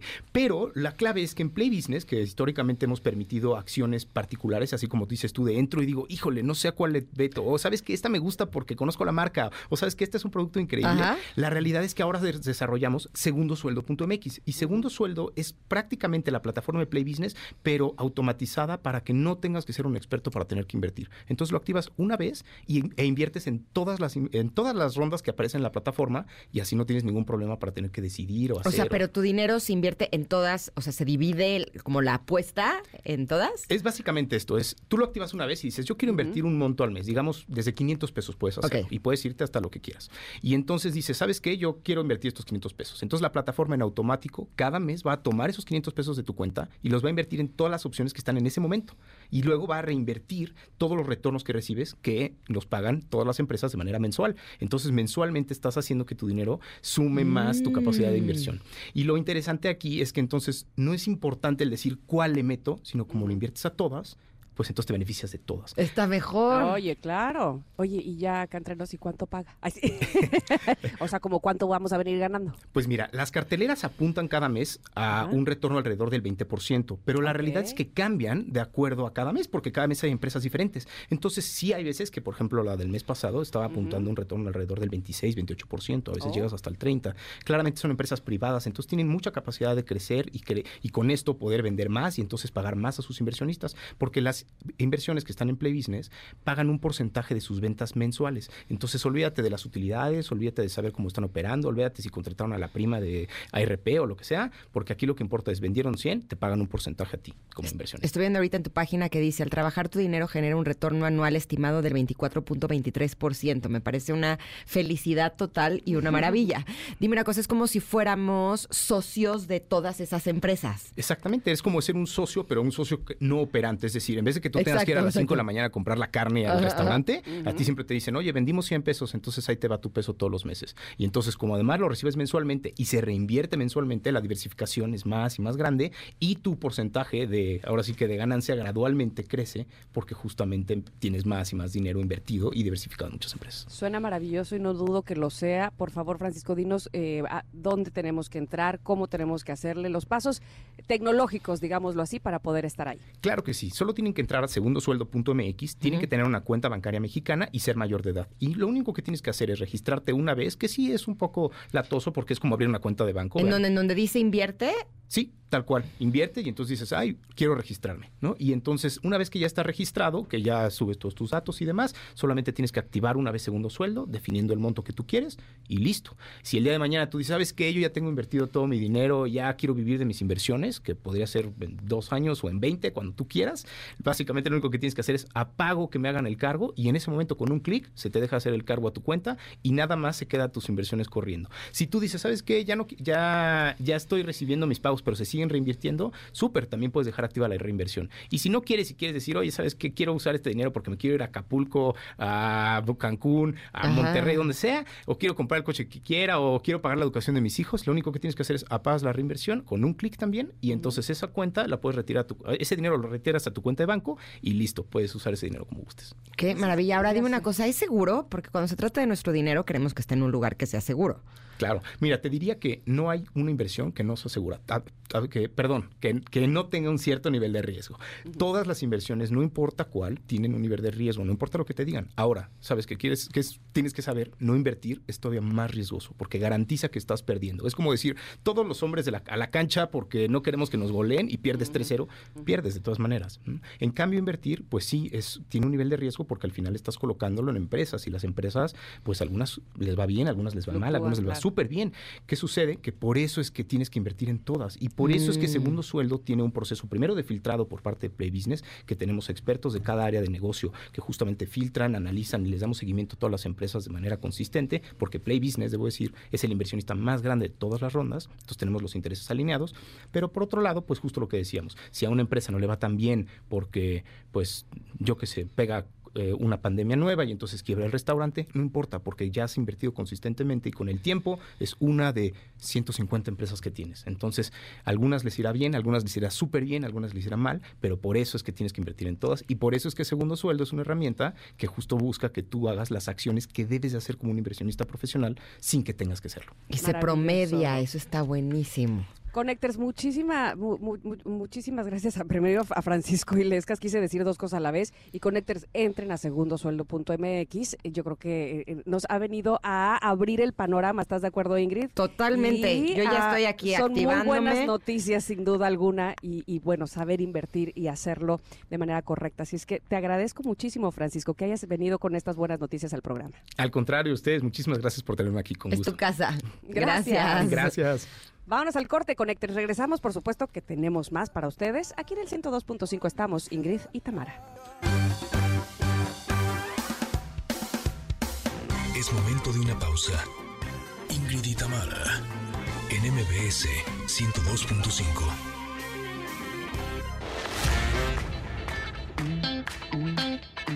Ingrid y Tamara, en MBS 102.5. Continuamos. Nuestro invitado eh, lleva una carrera muy importante en la industria de la música. Eh, no solamente es miembro fundador del grupo musical OV7. Eh, esta canción que estamos escuchando es Si no está, que también la interpreta él, pero su empresa de eh, producción artística es una de las más importantes que hay en este país y justo nos viene a hablar de todo lo que están haciendo porque es, es realmente impresionante. ¿Cómo estás, Ari Boroboy? Bienvenido. Ingrid, qué gusto verte. Igualmente. Hola Tamara. Hola, Ari. Qué gusto también, hace tanto tiempo. Pero Ay, estás- siento- estamos igualitos. Yo un poco más barbón, te- nada más. Nada más, nada más. Pero haz de cuenta que ahorita que, te- que escuchaba a Ingrid, que te veo, por supuesto, que leo todo lo que haces y que sé que no paras y no paras, digo, "Ay, es como mi hijo, que lo he visto crecer. así. Igual y tenemos la misma edad, pero vamos, que he Pero es sido- como mi hijo. He sido testigo, Ari, de, de- de ese crecimiento, no solamente como artista, sino como productora ahora, y me tiene fascinada tu crecimiento, tu éxito sobre todo, y que lo compartes, de verdad que me parece maravilloso. Muchas felicidades de entrada. Cuéntanos Muchas gracias, qué hay. Tamara. Yo estoy muy contento de verlas. Somos los mismos, nada más que vamos creciendo. Ajá. Este, y, y tenemos la fortuna que crecimos bonitos, ¿no? Porque hay quienes, quienes, quienes no crecen tan bonitos. Yo a ustedes las veo muy, muy bonitas. gracias, muchas gracias. No, estoy muy contento. gracias. Desde que me dijeron que, que, que venía a saludarlas y a platicar con ustedes un poquito, estoy muy contento porque no vengo a nada en particular. A mí me gusta constantemente ir a saludar eso, a la gente con la que crecimos, a platicar un poquito qué estamos haciendo, a reencontrarnos, a saber, Ingrid, cuántos hijos tienes, eh, ¿no? A- a- Así estábamos, ¿no? Y niños o niñas, y de sí, qué sí. edad, y así. Porque ahora compartes otras cosas.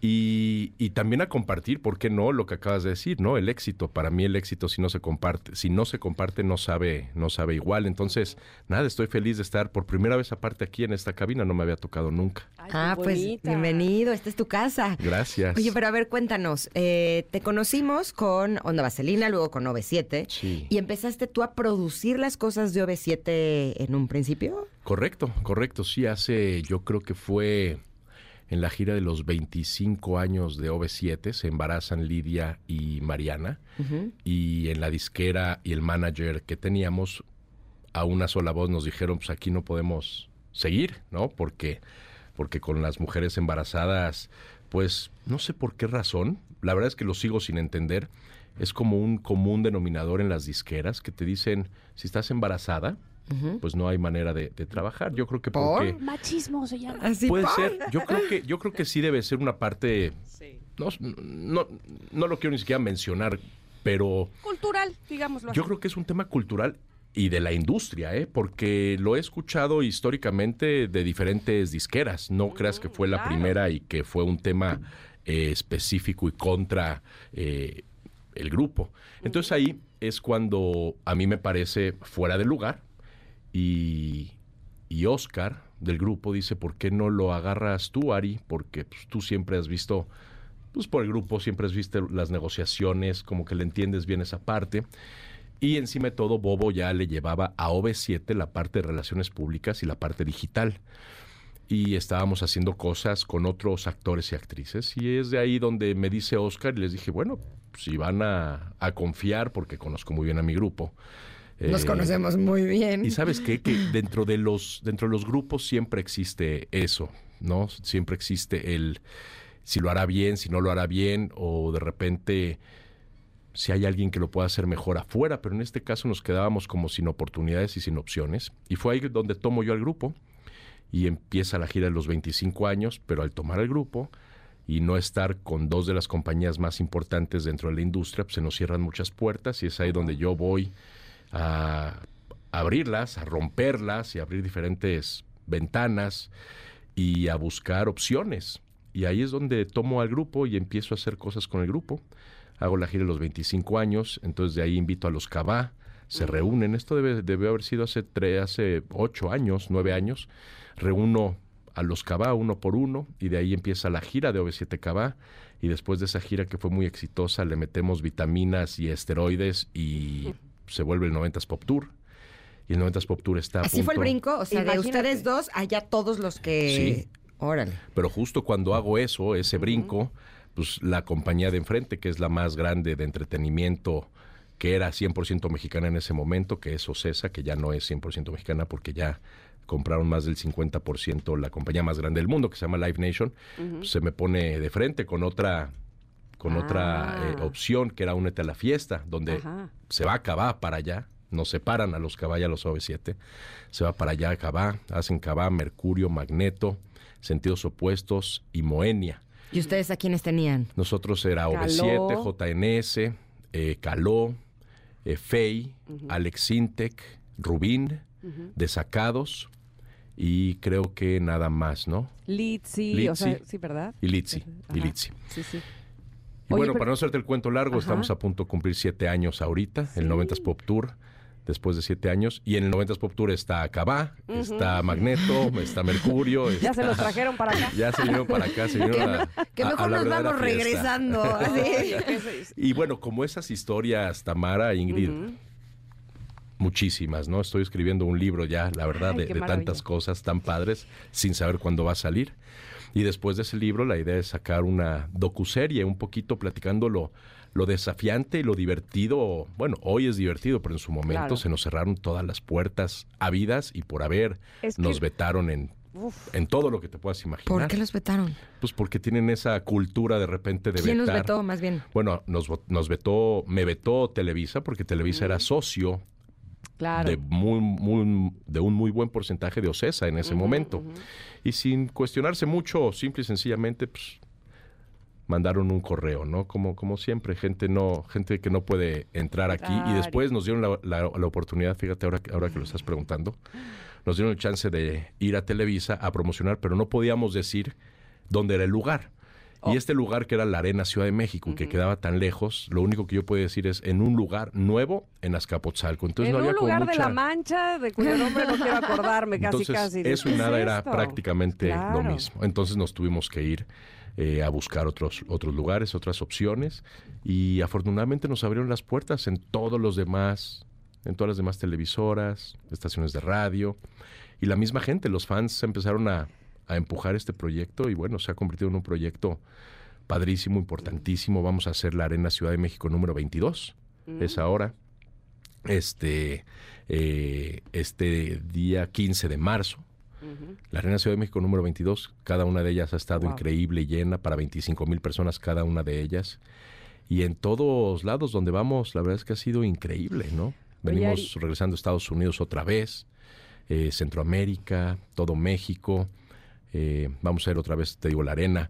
Vamos a hacer por catorceava ocasión en Monterrey. Vamos por cuarta o quinta ocasión al estadio este para 43 mil personas en Querétaro, el de la corregidora. ¿Sigue OV7 dentro del 90s Pop Tour o ya no? No, no, no. OV7 se bajó desde hace tres años, cuatro años. Porque estaban haciendo su propia gira, ¿no? que Hicimos la terminó ahora gira, en diciembre. Terminó en diciembre esta gira de los 30 años, que en realidad fue de los 33, 34 años, porque Sí, se sí, atrasó sí, la porque pandemia. Pero podemos pandemia, redondear. Sí, fue de los 30 años. Ujú. Y terminó, terminó hace, en diciembre exactamente. Ayer en la noche fui a cenar con, con Erika y con Kalimba, que teníamos ganas de vernos hace tiempo y no, no lo habíamos logrado, así como de principio de año y de Día de la Amistad, todo junto. Todo se reunió. Y la verdad es que muy bien, tuvimos una gira, una gira linda, una gira Mm. bastante bien organizada. Que también fue producida por Bobo. No, esa no fue producida por Bobo, esa fue producida por Ocesa. Y, la verdad es que salió todo, todo muy bien. Oye, Ari, ahora que mencionabas que de la docuserie y del libro, pues, y escuchando todo lo que has pasado y lo que has vivido como productor, pues tienes todas las credenciales para hablar de tu larga experiencia y supongo que tú mismo has visto la evolución en la producción y en el mundo artístico musical específicamente, tanto desde que eras niño a cómo se dan ahora las cosas. Ha cambiado muchísimo todo. Muchísimo. Y, y- y- y no quedarte atrás, no decir o, o no extrañar, sino más bien evolucionar junto con, con la industria, yo creo que ha sido uno de tus grandes éxitos, ¿no te parece? Y retos también, Tamara. Ahorita mientras tú y yo estamos platicando, ya están sucediendo conciertos donde están vendiéndose miles y miles y miles de boletos. Por ejemplo, el de ABBA en Londres, donde no son ellos ya ni siquiera, ya son sus hologramas. O sea, ya ¿En están- serio? ¿Qué es esta? Sí, es una locura lo que está pasando allá. ¿Y quién canta? ¿El, ¿Ponen el disco? No, no, no. Está demasiado bien producido. Pareciera Mm. que son ellos arriba del escenario, pero no, ellos están en el público. Cuando quieren van. Y ha sido una locura. Entonces, esos retos, eh, al final del día, eh, eh, eh, más bien esa- esas cosas y todo lo que está sucediendo con la inteligencia artificial, son retos. Son retos Claro. de ver cómo vas salvaguardando también pues toda, toda, to- to- toda la música que, que, que- que crearon, que creamos los que nos dedicamos a componerla, eh, y cómo no quedarte atrás, porque, porque la digitalización llegó con todo, el reggaetón llegó con todo, ya hablándote de hace 20 años, ahorita Sí, lo que sí. te acabo de mencionar de ABBA, es como de lo más nuevo que, que existe y ya existe y ya se venden los boletos y la gente sale muy, muy, muy feliz, como si hubiera ido a un concierto A ver, de ellos. Hatsune Miku en Japón es la artista más querida por los niños y este y no existe. No Es un-. Es, Ni siquiera es holograma de una persona no, es real. un avatar. Es O un sea- avatar, exactamente. ¿Qué es Hacia- esto? no quiero decir que hacia allá va todo, pero, pero, Pero bueno, se también abre. existe, o coexisten. También existe. ¿Y ustedes en Bobo tienen planes de empezar a hacer ese tipo de, Sí. de cosas? Sí, sí, Ay, sí. qué maravilla. sí, Como sí, diría sí. mi papá, de esas mafufadas. Sí, de esas mafufadas ya, ya estamos, ya estamos viendo muchas cosas. Nosotros, nosotros de alguna manera nos hemos enfocado en toda la música de la nostalgia. Como bien decías hace ratito, tenemos la fortuna de ser parte de la carrera de Lupita D'Alessio, Eso. con más de 40 millones de, de discos vendidos, eh, con 50 años, 50 y tantos años de carrera de Pedro Fernández con 45 años de carrera, eh, todos los noventeros, todos los dos mileros, lo de Matute, que sin, sin, sin, sin duda apela mucho a la nostalgia, con una experiencia completamente novedosa y padrísima. No sé si han tenido oportunidad de ir, Sí. pero bueno, eso. Eh, los 2000, los 2000eros, todo lo de Mentiras, que es la obra de teatro pues, más, más querida y con canciones justo de Lupita, de Daniela, de Yuri, de Dulce De Manuel. de Manuel, exacto. Eh, ahora Las Angélicas, que se estrena en, en mayo ¿Es aquí en- Angélica María y Angélica Vale? Sí, Qué padre. un show bien lindo, bien padre, bien bonito, bien... ¿Cómo te diré? Eso, muy amoroso. Entrañable. Entrañable es lo que iba a decir. Pero sí, muy amoroso. Entre ellas dos que tienen aparte una relación Sí, preciosa. Ahora que estuvimos con el 90s Pop Tour All Stars en, en el Forum, en el Kia Forum de Los Ángeles, que es un lugar brutal. En los camerinos había fotos de Paul McCartney, de Elvis Oh, Presley, wow. un lugar bien, bien, bien Madonna, increíble.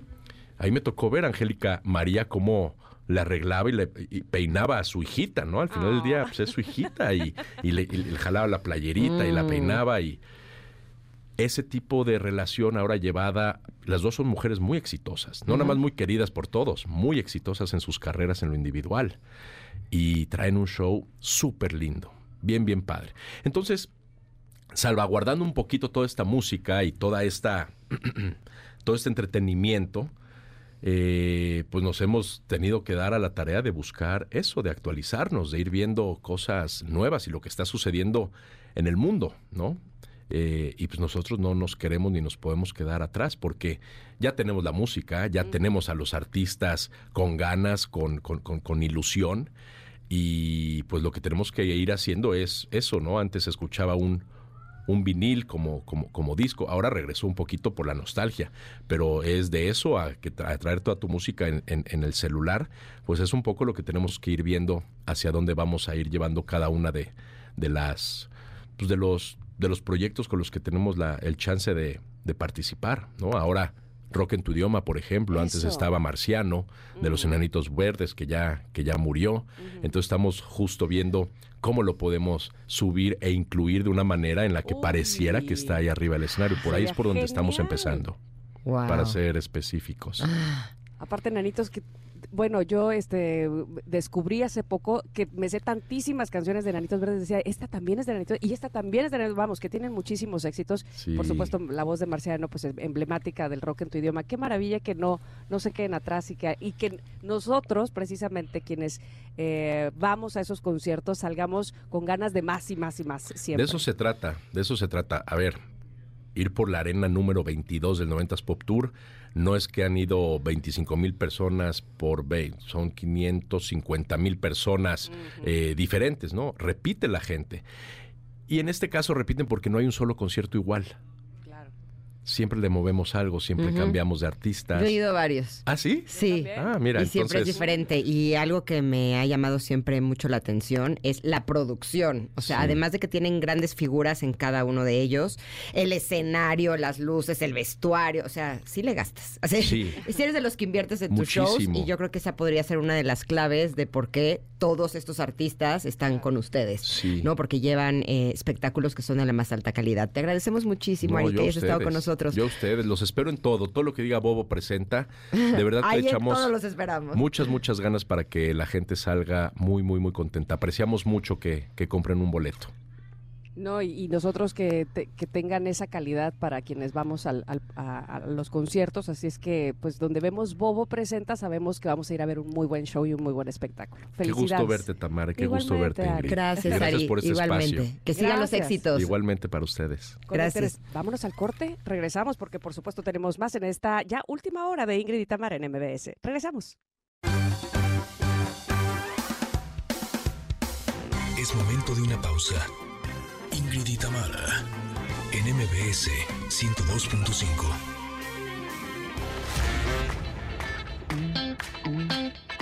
Ingrid y Tamara, en MBS 102.5. Continuamos. Todos a la mesa. Estamos de regreso, Connectors. Hoy es jueves de covers. Miren, aquí justo pasó al revés. Lana del Rey nos eh, tiene una canción, nos tiene, ¿eh? bueno, tiene una canción que se llama Summertime Sadness, que es bastante sad.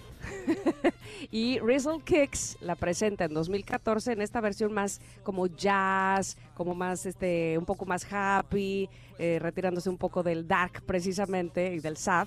Y bueno, pues ese es el chiste de hacer una versión distinta o de hacer un cover de diferentes canciones. Así es que hoy es jueves de covers, por eso la estamos presentando aquí. Quiero aprovechar para saludar, por supuesto, a quienes nos escuchan en el 102.5 de MBS en Ciudad de México y de la misma manera a quienes nos sintonizan en EXA 91.3 en Córdoba, en Mazatlán EXA 89.7 y en todos, todos, todos, todos lados a través de nuestro podcast. Bienvenidos a esta última hora del día de hoy, donde tenemos una mesa me parece muy rica, muy interesante, con especialistas del tema que vamos a abordar, que es la ciberseguridad y los riesgos que corren los adolescentes de ser víctimas de algún delito. Está con nosotros Ivonne Muñoz, abogada especializada en ciberseguridad. Precisamente, Ivonne, bienvenida, ¿cómo estás? No te escucho, no te veo, pero sé que estás ahí. Ahí estás, Ivonne, ¿cómo estás? Ah, no, no, del tema. Ah, perfecto, ya, te, ya te escuché ahora, sí. Oye, y también, está, Katy Calderón de la Barca. Bienvenida, Katy. ¿Cómo estás? Hola, hola, feliz de tener esta mesa que seguramente se va a poner muy buena. Se va a poner ardiente.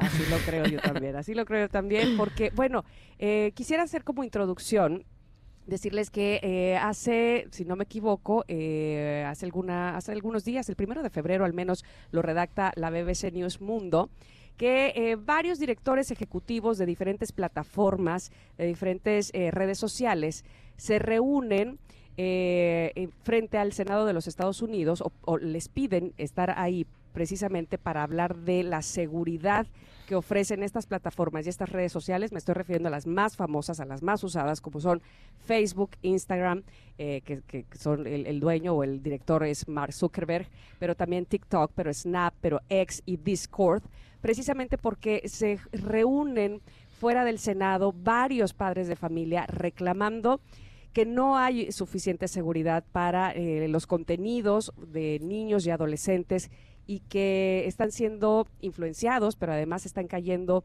en, casos gravísimos, inclusive de suicidios o de retos que eh, hacen que expongan su vida o que arriesguen su vida. Ustedes evidentemente sabían esto. ¿Qué me pueden decir de esta información en concreto, Ivonne? Mira, hay, hay varias aristas que considerar. No solamente la jurídica, no solamente la social, sino incluso la neurológica.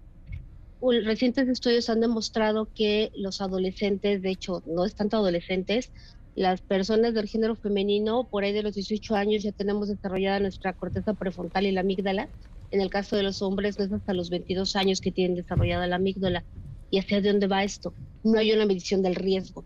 Entonces, eh, si tú pones un reto de este tipo en el que, a ver, vamos a dejar todos de respirar o vamos a, tomar un frasco de canela y nos lo vamos a tomar por completo y a ver cuánto tiempo aguantamos, no miden el riesgo de que se pueden ahogar, de que se pueden morir, aun cuando lo hayan leído en otro lugar, porque viene mucho esta afronta de yo puedo, porque a mí siempre me han dado la cultura del yo puedo. Esto se suma mucho a las nuevas generaciones en las que los padres de familia están arreglando los problemas de los menores, no les están enseñando a medir el riesgo. Y entonces, ¿qué genera? Tienes un- un- una situación riesgosa en una red social en donde por querer ser aceptado realizas la acción, pues tu riesgo se, se- eleva hasta que llegan casos de muerte, ¿no? Eh, veíamos muy alejados este tema, sin embargo, en los últimos cuatro o cinco años hemos visto muy elevado que en México también ya suceden este tipo de retos, ya hay consecuencias de vida. Y pues obvio, como padre de familia, volteas a ver el marco jurídico y te das cuenta que no hay nada. Y que al ser un menor alguien no imputable, pues desafortunadamente no tienes a quién perseguir, porque si tratas de seguir esta, este hilo de quién fue la primera persona que puso el riesgo sobre la mesa, no llegas a ella y entonces no puedes hacer una acción legal en contra de la persona que inició con este reto que puede existir en redes sociales o, ojo, en un grupo, que esto también hay que ampliarlo. Cuando hablamos de redes sociales pensamos en un Facebook, en un Instagram y no.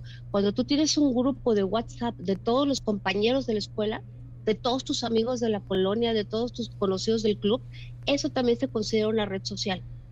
Entonces, eso nos amplía el panorama de no sucede solamente un reto en una red social porque lo vi publicado en, Twitter, ahora X, ¿no?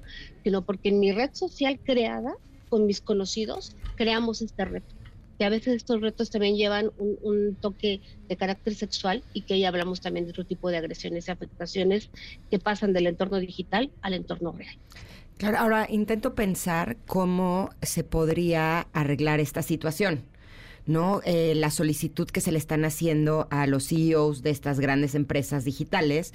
Eh, no sé si, si hubiera haber, o sea, como algún policía que estuviera revisando los contenidos, de manera que cuando hubiera contenidos en donde eh, tienen connotación sexual o de violencia o algo que pudiera ser riesgo para principalmente los adolescentes, quitaran el contenido. Pero, Katy, ¿no sería más eficaz que los padres de familia le acompañemos a nuestros hijos y así como les enseñamos, exacto, así como les enseñamos a cruzar la calle, ¿no? Para evitar que vaya a llegar un coche y los atropelle, enseñarles que hay contenidos que eh, no hay que replicar, ¿no? Ahora sí que esto no, que esto no se haga en casa, ¿no? Como estar bien cerquita de ellos y no quiere decir que estemos como policías revisando el contenido continuamente de lo que están viendo, pero yo creo que a través de la, las conversaciones que podamos tener con ellos, darles la contención que ellos necesitan para que no eh, tomen estos riesgos de hacer cosas por llamar la atención de sus amigos, ¿no? O para poder pertenecer a estas eh, tribus eh, que tienen en las escuelas,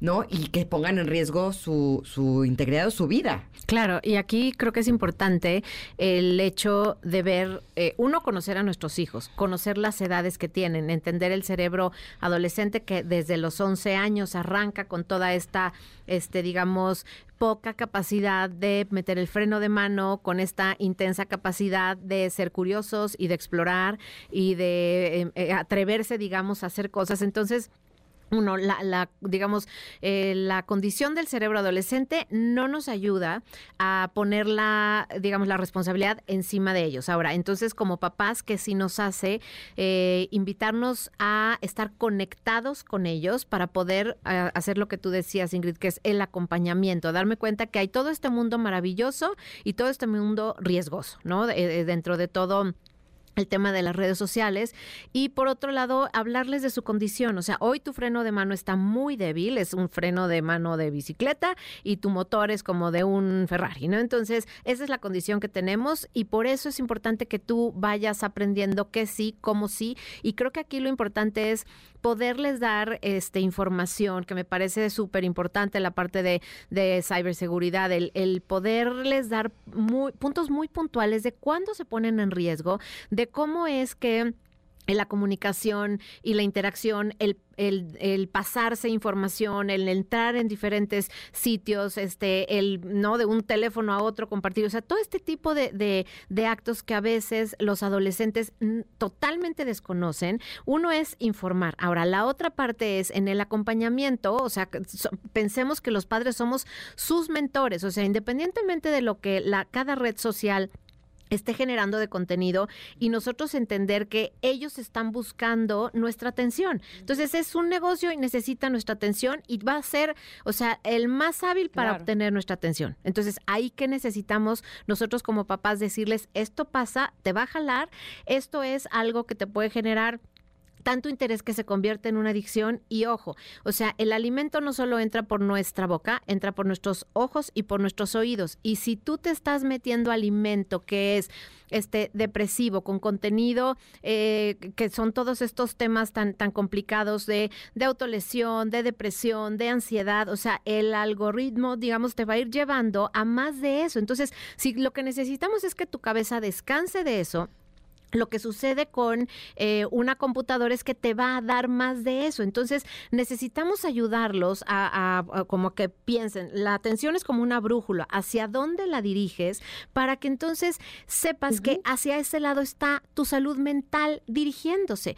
Y parte de lo que pasa es que en, estas, en estos espacios nuestros adolescentes encuentran una, un grupo, encuentran una voz, encuentran una mirada y, una, y un espacio en donde se contienen, en donde se sienten escuchados y obviamente por eso buscan también estos espacios porque dicen, aquí hay alguien como yo, aquí hay alguien que siente como yo. Y a veces los papás lo que hacemos es en esta descalificación de no, haber tienes todo, no te puedes estar sintiendo así de triste. Entonces, este, este tipo de descalificaciones que a veces hacemos sin, sin conciencia, digamos, sin saber el impacto que pueden tener, es lo que hace que también encuentren estas comunidades en donde se empiezan a sentir acompañados y seguros. Entonces, eso es, es una labor, digamos, de nosotros como padres en, en esta mentoría, sí de conocer el mundo de las redes sociales, el mundo de su eh, digamos, de su, eh, digamos, aspecto emocional para poder realmente decir dónde tengo que eh, trabajar en desarrollar sus habilidades, tengo que contener, tengo que aprender acerca de los filtros, que esa es otra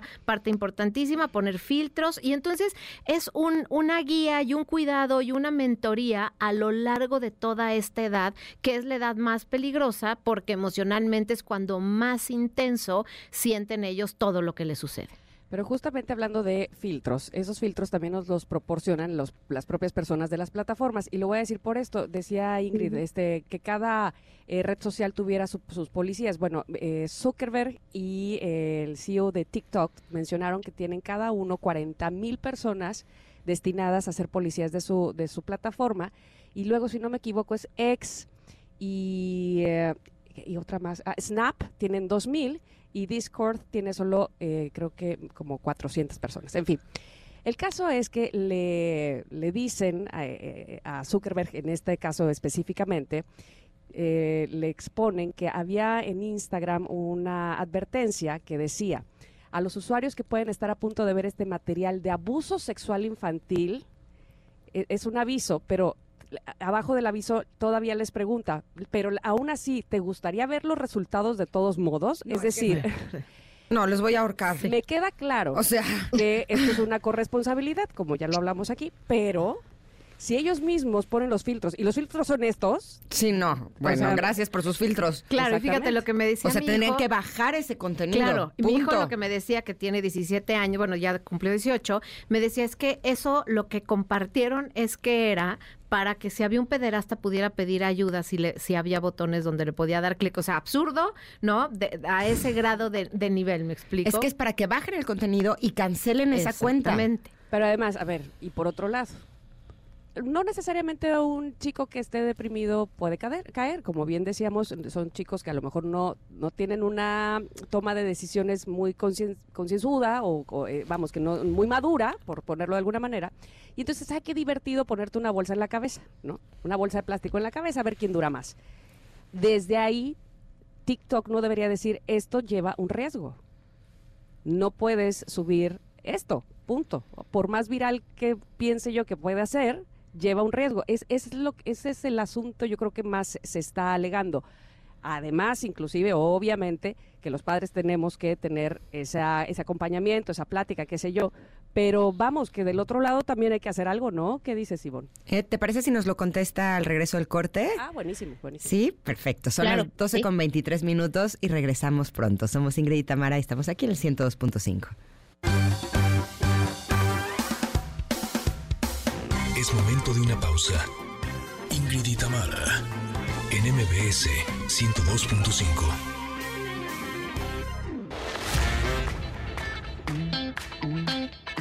Ingrid y Tamara, en MBS 102.5. Continuamos. Todos a la mesa. tema. Todas las voces. Estás en televisión nacional. ¿Te gustaría disculparte por las víctimas que han sido perjudicadas por tu producto? Muéstrenle las fotos. ¿Te gustaría disculparte por lo que le hiciste a estas buenas personas?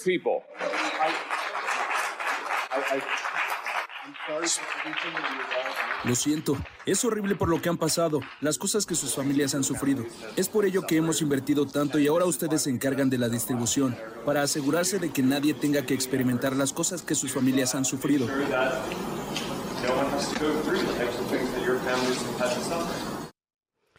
Bueno, acabamos de escuchar la voz de Mark Zuckerberg pidiendo perdón de una manera un poco rara, porque dicen, sí, estamos trabajando en eso y por eso ustedes también son responsables. Eso fue lo que dijo. Este, a las familias de víctimas de las redes sociales. O sea, ustedes son responsables de la distribución, dice él.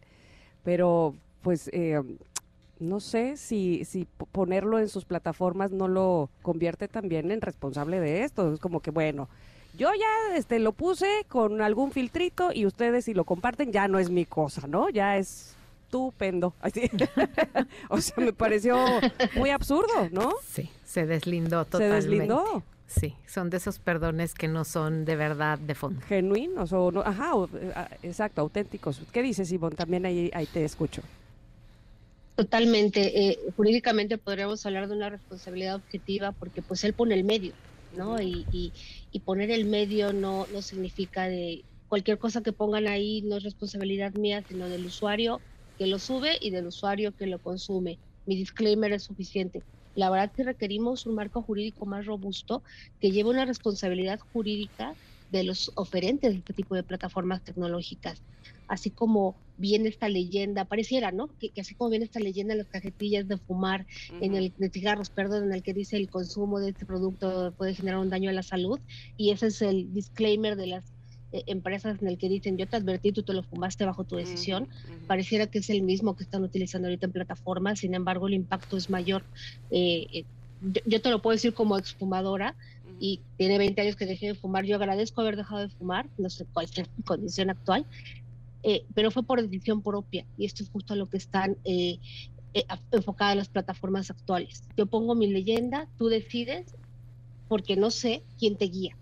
Y regresamos a este punto, ¿no? Necesitamos guiar a nuestros usuarios menores y mayores de edad también, porque también son víctimas de esto, de cuáles son los riesgos de que no porque no sea palpable, no porque no sea físico lo que sucede en el entorno digital, no genera daños en el entorno real Genera muchos daños. Entonces, sí requerimos mejorar el marco legal. Esta, esta disculpa que da Zuckerberg es resultado de haber perdido un caso en Europa justo por el uso del algoritmo que ellos crean para el consumo constante de contenidos en Instagram, que de- vuelvo a la, a la parte neurofisiológica, genera cortisol, un alto cortisol en los usuarios y entonces para esta necesidad de tener dopamina que te da, deja, es interesante, dejas de recibir placer físico y entonces requieres eh, recibir placer virtual. Y el placer virtual lo recibes cada vez que ves más contenido, más contenido. Cuando todo este movimiento y ves otro nuevo video, generas dopamina para bajar scroll. el cortisol. Exacto, toda esa parte del scroll genera neurofisiológicamente esta adicción, se consideró ya como una adicción en Europa y por eso pide en este caso y por eso da la disculpa de, perdón, yo no sabía que iba a generar una adicción cuando está probado que si el algoritmo está configurado para generar esta dependencia neurofisiológica y ya en el entorno físico no puedes crear por la adicción que tienes a la plataforma o al videojuego o al contenido también visual en alguna película, en alguna serie o en alguna caricatura. En el tema de redes sociales está altamente explotado, ya sea tanto en TikTok como en Instagram, este tipo de placeres virtuales que se generan por el contenido. Claro, está diseñada Sí. la red social para que tú cada vez la quieras consumir más, ¿no? Así- para eso está, Sí. porque finalmente entre tú más consumas, pues es- hay mayores ingresos, ¿no? Eh, eh, es, es un, un círculo que está provocado de esa manera. Pero nosotros como padres, ¿qué podemos hacer con nuestros niños para que eviten eh, eh, tener esta adicción? Que está diseñada en, las redes sociales? ¿Restringirles los horarios o que no se acerquen a redes sociales a cierta edad? ¿Cómo podemos cuidarlos, Katy? Algo que es importante que, que, hagamos es eh, no irnos, como siempre les digo, no, no desde el miedo. El miedo es para que nosotros lo revisemos y sepamos que tenemos que proteger, que cuidar algo que es valioso, que es la vida y la salud mental de nuestros hijos.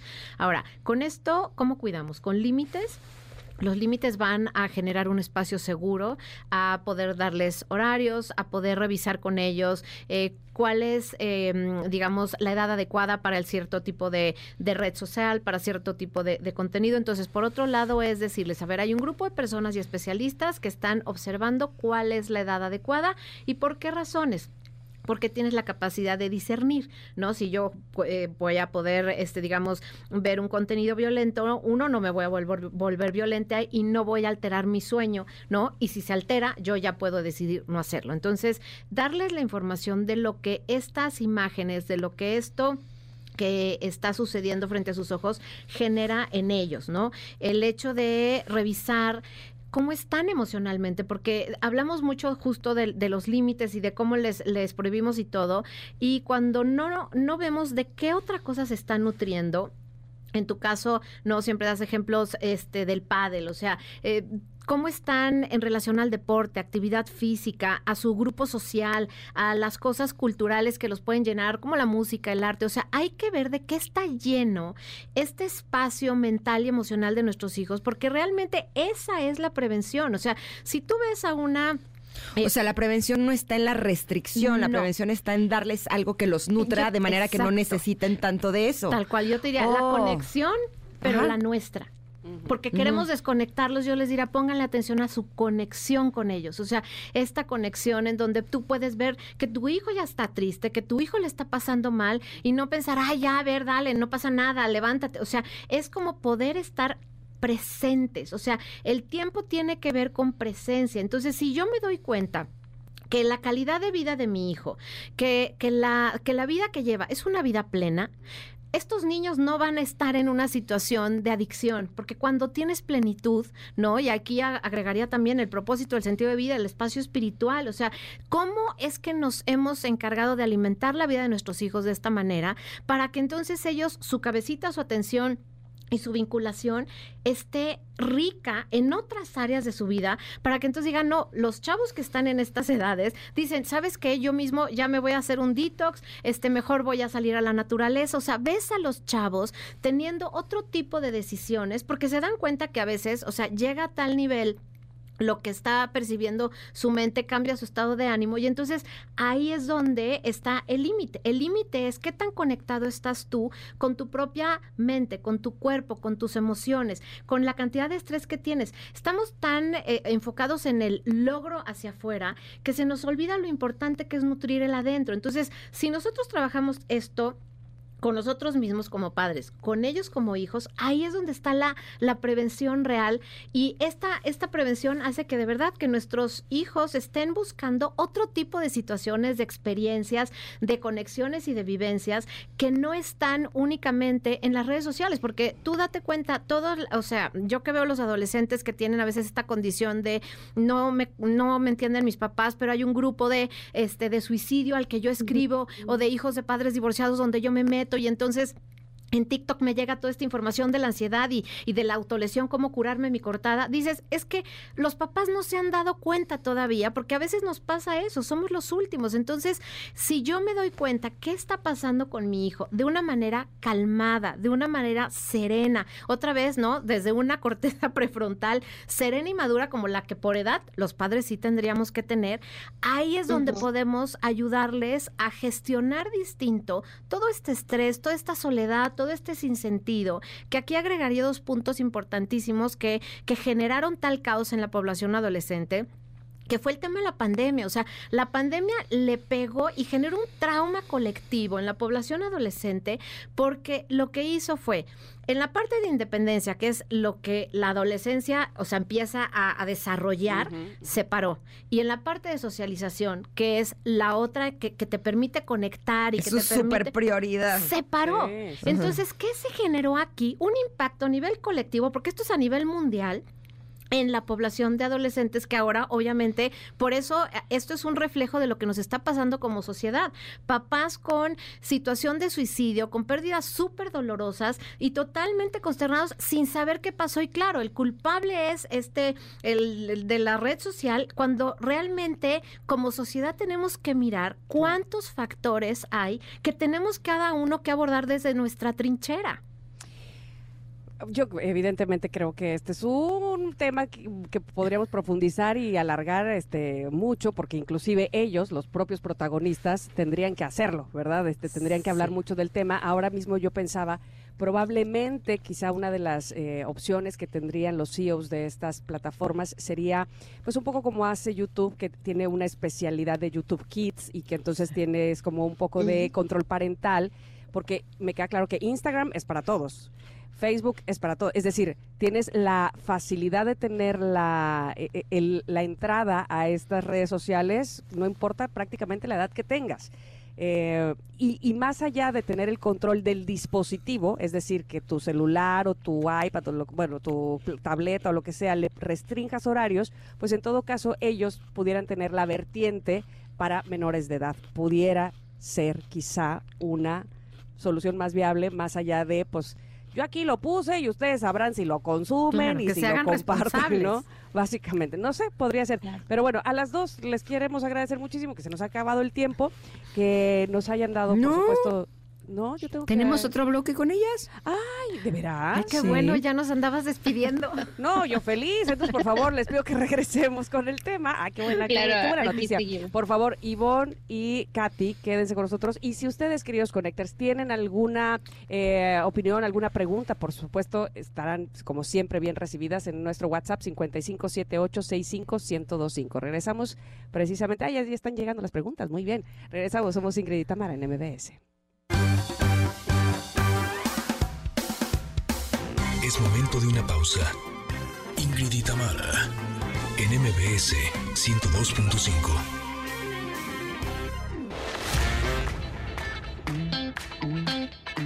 Ingrid y Tamara, en MBS 102.5. Continuamos. Todos a la mesa. Un tema. Todas las voces. Demi Lovato eres la ley. Así como me gustas. Esta canción se llama Too Good at Good Vibes. Eh, es una canción original de Sam Smith, pero pues es que Demi Lovato puede cantar lo que quiera. O sea, es como mm. Miley Cyrus o como, ¿no? Que, cantan lo que, sea. Y todas las versiones le salen espectaculares. Es, es, una gran canción en una gran voz. Pero nosotros seguimos platicando eh, con Ivonne Muñoz, abogada especialista en ciberseguridad, ciberseguridad y directora de IT Lawyers, y con Katy Calderón de la Barca, psicoterapeuta, sobre ciberseguridad y los riesgos, riesgos que corren los adolescentes de ser víctimas de algún delito. Y yo lo que quisiera eh, preguntarte, Ivonne, es actualmente, ¿cómo están las penalizaciones en nuestro país? Eh, tanto para las redes sociales, ¿hay actualmente algo que pueda proteger de acuerdo al contenido que se publica ahí?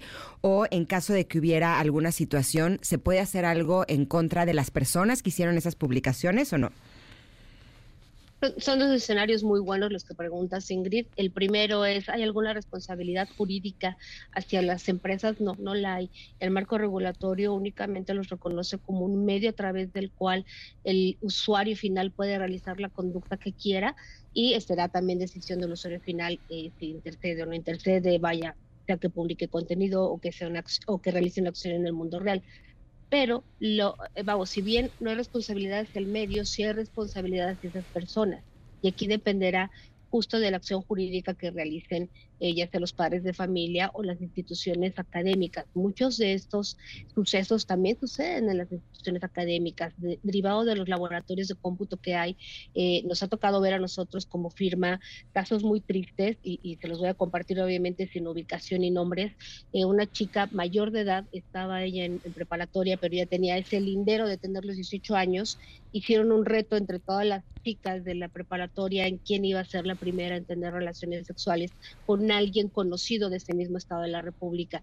Entonces, los pasos a seguir era busca a alguien en Facebook, que sea atractivo, tienes que establecer el contacto, tienes que demostrar, ¿no? Todo este camino y después tienes que demostrar que tuviste un acto sexual. Todas las chicas de prepa entran al reto. Exacto, las evidencias. Entran al reto desde niñas menores de edad hasta esta chica que sí llegó al lindero de los 18 años, conoce un chico de la prepa y la seguridad que ellas tenían era, es alguien conocido, ¿no? No va a ser alguien que viene y me engañe, es alguien conocido. Validaban que había personas que lo conocieran y le pasa esto a esta chica. Ubica a un chico de un municipio eh, de ingreso económico alto, guapo y demás, concertan una cita y efectivamente el chico la droga, la lleva a un hotel, abusa sexualmente de ella, la regresa a la preparatoria porque la recoge en la puerta de la preparatoria la deja ahí, llega a la enfermería y la enfermera se da cuenta que había sido víctima de una agresión sexual. ¿Qué hizo la escuela? Nada. ¿Qué hicieron los padres de familia? Nada. La chica al sentirse sin apoyo, eh, porque nosotros le dijimos, vamos, porque nos gustaron los papás, le explicamos las consecuencias jurídicas que habría para este chico y demás, incluso para la escuela, porque ¿qué sucedió? Todas las comunicaciones se dieron de los equipos de cómputo de los laboratorios de las dos escuelas. Oh. Entonces, eso implica una responsabilidad jurídica para las escuelas. Las escuelas deben de tener filtros, lo establece la ley de educación de cada uno de los estados de la República. Ese control en los laboratorios, por, al ser responsables para la plataforma para poder conectarse en la red social. Eh, la escuela dijo que no, que la niña ya era mayor de edad, entonces ya ella tomaba sus decisiones autónomas y no había responsabilidad. Los padres lo tomaron en lugar de haber dado un acompañamiento, una explicación, una comprensión, una empatía este, la juzgaron y dijeron que no, que ellos no, no podrían perder el tiempo en hacer este tipo de actos, que ella decidiera. Y pues la chica ante el total abandono decidió que no, a pesar de que nosotros le estábamos dando la, la, consulta pro bono, porque eh, eh, la interpretación que nosotros tuvimos en ese momento fue, tenemos que detenerlo en este momento, porque si no las demás chicas van a seguir cayendo en este engaño. Eh, nosotros hicimos la investigación de este chico, sí, sí existía, sí había conocidos de él. El chico anda ahí libre por la falta de la acción. Y creo que esto es algo importante. A mí me enseñaron cuando estudiaba yo la carrera, el, a veces nos quejamos de cómo actúan los jueces y las autoridades en el país, pero es que tampoco nos enseñaron una cultura de la acción jurídica, en el que esperamos que alguien venga y te ayude cuando tú dices yo no voy y denuncio. Justo, justo eso te quiero preguntar. eso te quiero preguntar, Ivonne. Este, me, me intrometo aquí para decirte, si somos testigos de que hay un grupo, esto que nos mencionabas, hay un grupo de chicas que se ponen de acuerdo, que dicen, este, y me ponen evidencias y buscan, si estamos, eh, si hay alguien que sabe esto, ¿a dónde, eh, con quién, eh, en qué plataforma, con qué persona vas y dices, a ver, aquí está pasando algo que puede ser ah, un punto muy peligroso, una bandera roja, pues, ¿con quién vamos? La respuesta inmediata que muchos te van a decir es tienes que acudir a la policía cibernética la realidad es que no funciona. ¿Por qué? Porque la policía cibernética te va a decir, yo necesito un mandato judicial para realizar la investigación correspondiente y te van a regresar al Ministerio Público. Lo que tienes que hacer es ir al Ministerio Público a denunciar este acto. Cuando es contra menores, es más rápido que suceda. En el caso de esta chica, como era mayor, ya no podía suceder tan Pero fácilmente. Pero lo que voy es este, este ponerse de acuerdo, en, no sé si lo hacían a través de una red social con mensaje directo, qué sé yo, ya, ya forma parte de, o sea, ya, ya es una alerta, pues, ¿no? Ya es... Eh, no me voy a esperar a que suceda justo lo que sucedió para entonces ir a denunciar. A ver, aquí sucede algo que ya de por sí eh, sucede en una red social y que, y que podría ser un asunto de riesgo no se va entonces con la policía cibernética, no se, no, ahí no, hasta que suceda algo. Así es, tienes que ir al Ministerio Público en forma preventiva, ¿no? Por lo menos para que den estas alertas. Ahí sí la Policía Cibernética te puede apoyar en hacer una campaña de alertas a través de sus redes sociales, en hacer un monitoreo constante para saber si identifican este tipo de acciones en algún grupo que se pueda crear dentro de Facebook o Instagram para promoverlo, pero fuera de eso no pueden detener a alguien sin un mandato judicial necesitan desafortunadamente la materialización del hecho para poder investigar. Y ahí es cuando dices, la consecuencia ya es fatal, ¿no? Entonces sí requerimos también una alianza con los entes educativos, que las escuelas también se comprometan a tener campañas de concientización en temas de conciencia cibersegura de los riesgos que hay en el, uso de las plataformas. Hay algo que, que ser, que es importante ser muy incisivos. La plataforma no es el riesgo, es lo que el usuario expone en la plataforma y los otros ante esa necesidad de ser visto, de ser escuchado, de ser reconocido, de sentirse suficiente, realiza. Entonces, eh, el, ser visto, el sentirte suficiente, el ser escuchado, nos deja ver también una falta de comunicación en el hogar y en tu ente académico, que es donde, donde te estás desenvolviendo. Necesitamos un enfoque tanto de los padres de familia como de los educandos de estar viendo al menos, de que no le genere la necesidad de quiero ser visto en otro lugar, como estas chicas, ¿no? Quiero ser reconocida como la primera que lo logró. y, y, pues no es un logro tan encomiable porque vean la situación en la que queda esta chica, ¿no? Claro, y sobre todo tenemos que también prever. Ahora decías que desgraciadamente no muchas personas denuncian porque también al denunciar te enfrentas a un juicio. Estamos en un país en el que eh, levantar la voz no siempre está bien visto y quienes son aliados de los agresores van a atacar a las víctimas que se atrevan a alzar la voz y que se atrevan a denunciar. Por lo tanto, es tan importante que nuestros hijos cuenten con nuestro apoyo, nuestra contención y que también en manera de lo posible puedan, podamos tener la asesoría adecuada, tanto legal como psicológica, para saber cómo los podemos acompañar en este proceso para evitar que estas cosas sigan sucediendo. Les agradecemos muchísimo a las dos que nos hayan acompañado. ¿Dónde las pueden encontrar, Katy? Yo les dejo mis datos en todas las plataformas, Catice de la Barca. En YouTube hay un, eh, les recomiendo que lo vean, una entrevista que tengo con alguien que vivió una situación así y cómo salieron adelante su mamá apoyándola a ella. Este está en el canal de YouTube y obviamente, bueno, les dejo mi libro, obviamente, Adolescencia, Oportunidad y Reto, que está en todas las librerías y lo pueden pedir en línea. Gracias por la invitación. Ivonne. Eh, Ivonne Munoz MX, igual en todas las plataformas, o si no con el hashtag conciencia cibersegura, en donde justo pues nos enfocamos, ¿no? A poner este granito de arena en tips para crear esa conciencia en todos los usuarios. Perfecto. A las dos, muchísimas gracias, Katy. Hay una pregunta aquí que, queremos, que eh, hemos decidido aquí en la producción que después hagamos todo un tema completo, eh, si nos ayudas con eso, que es eh, Melanie pregunta que a partir de cuándo uno tiene que revisar los chats de, sus hijos, en fin, eh, su hija tiene 11 años, yo creo que debemos de enfocarnos también en un tema completo, ¿te parece? 100% lo tomamos para la siguiente vez, si te parece. Ya está, bueno, pues vámonos al corte y regresamos. Por favor, quédense con nosotras. Somos Ingrid y Tamara en MBS. Es momento de una pausa. Ingrid y Tamara, en MBS 102.5.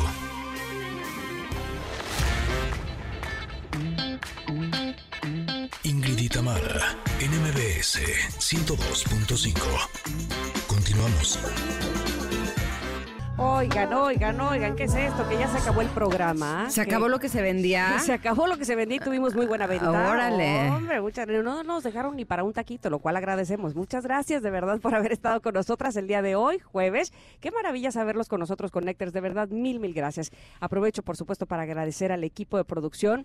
Mario y Luis estuvieron en la operación. Monsi y Rodrigo los, eh, nos apoyaron en redes sociales. Mariana nos apoyó en los teléfonos. Mau está en la unidad móvil y todos bajo la producción de Itzel López. Se quedan en compañía de Manuel San Martín con la información más relevante del día y nosotros los esperamos mañana aquí mismo de 10 de la mañana a 1 de la tarde. Que tengan lindo día. Gracias. bye. Gracias por acompañarnos. Aquí te esperamos en la siguiente emisión de Ingrid y Tamara en MBS. Cuídate y sé feliz.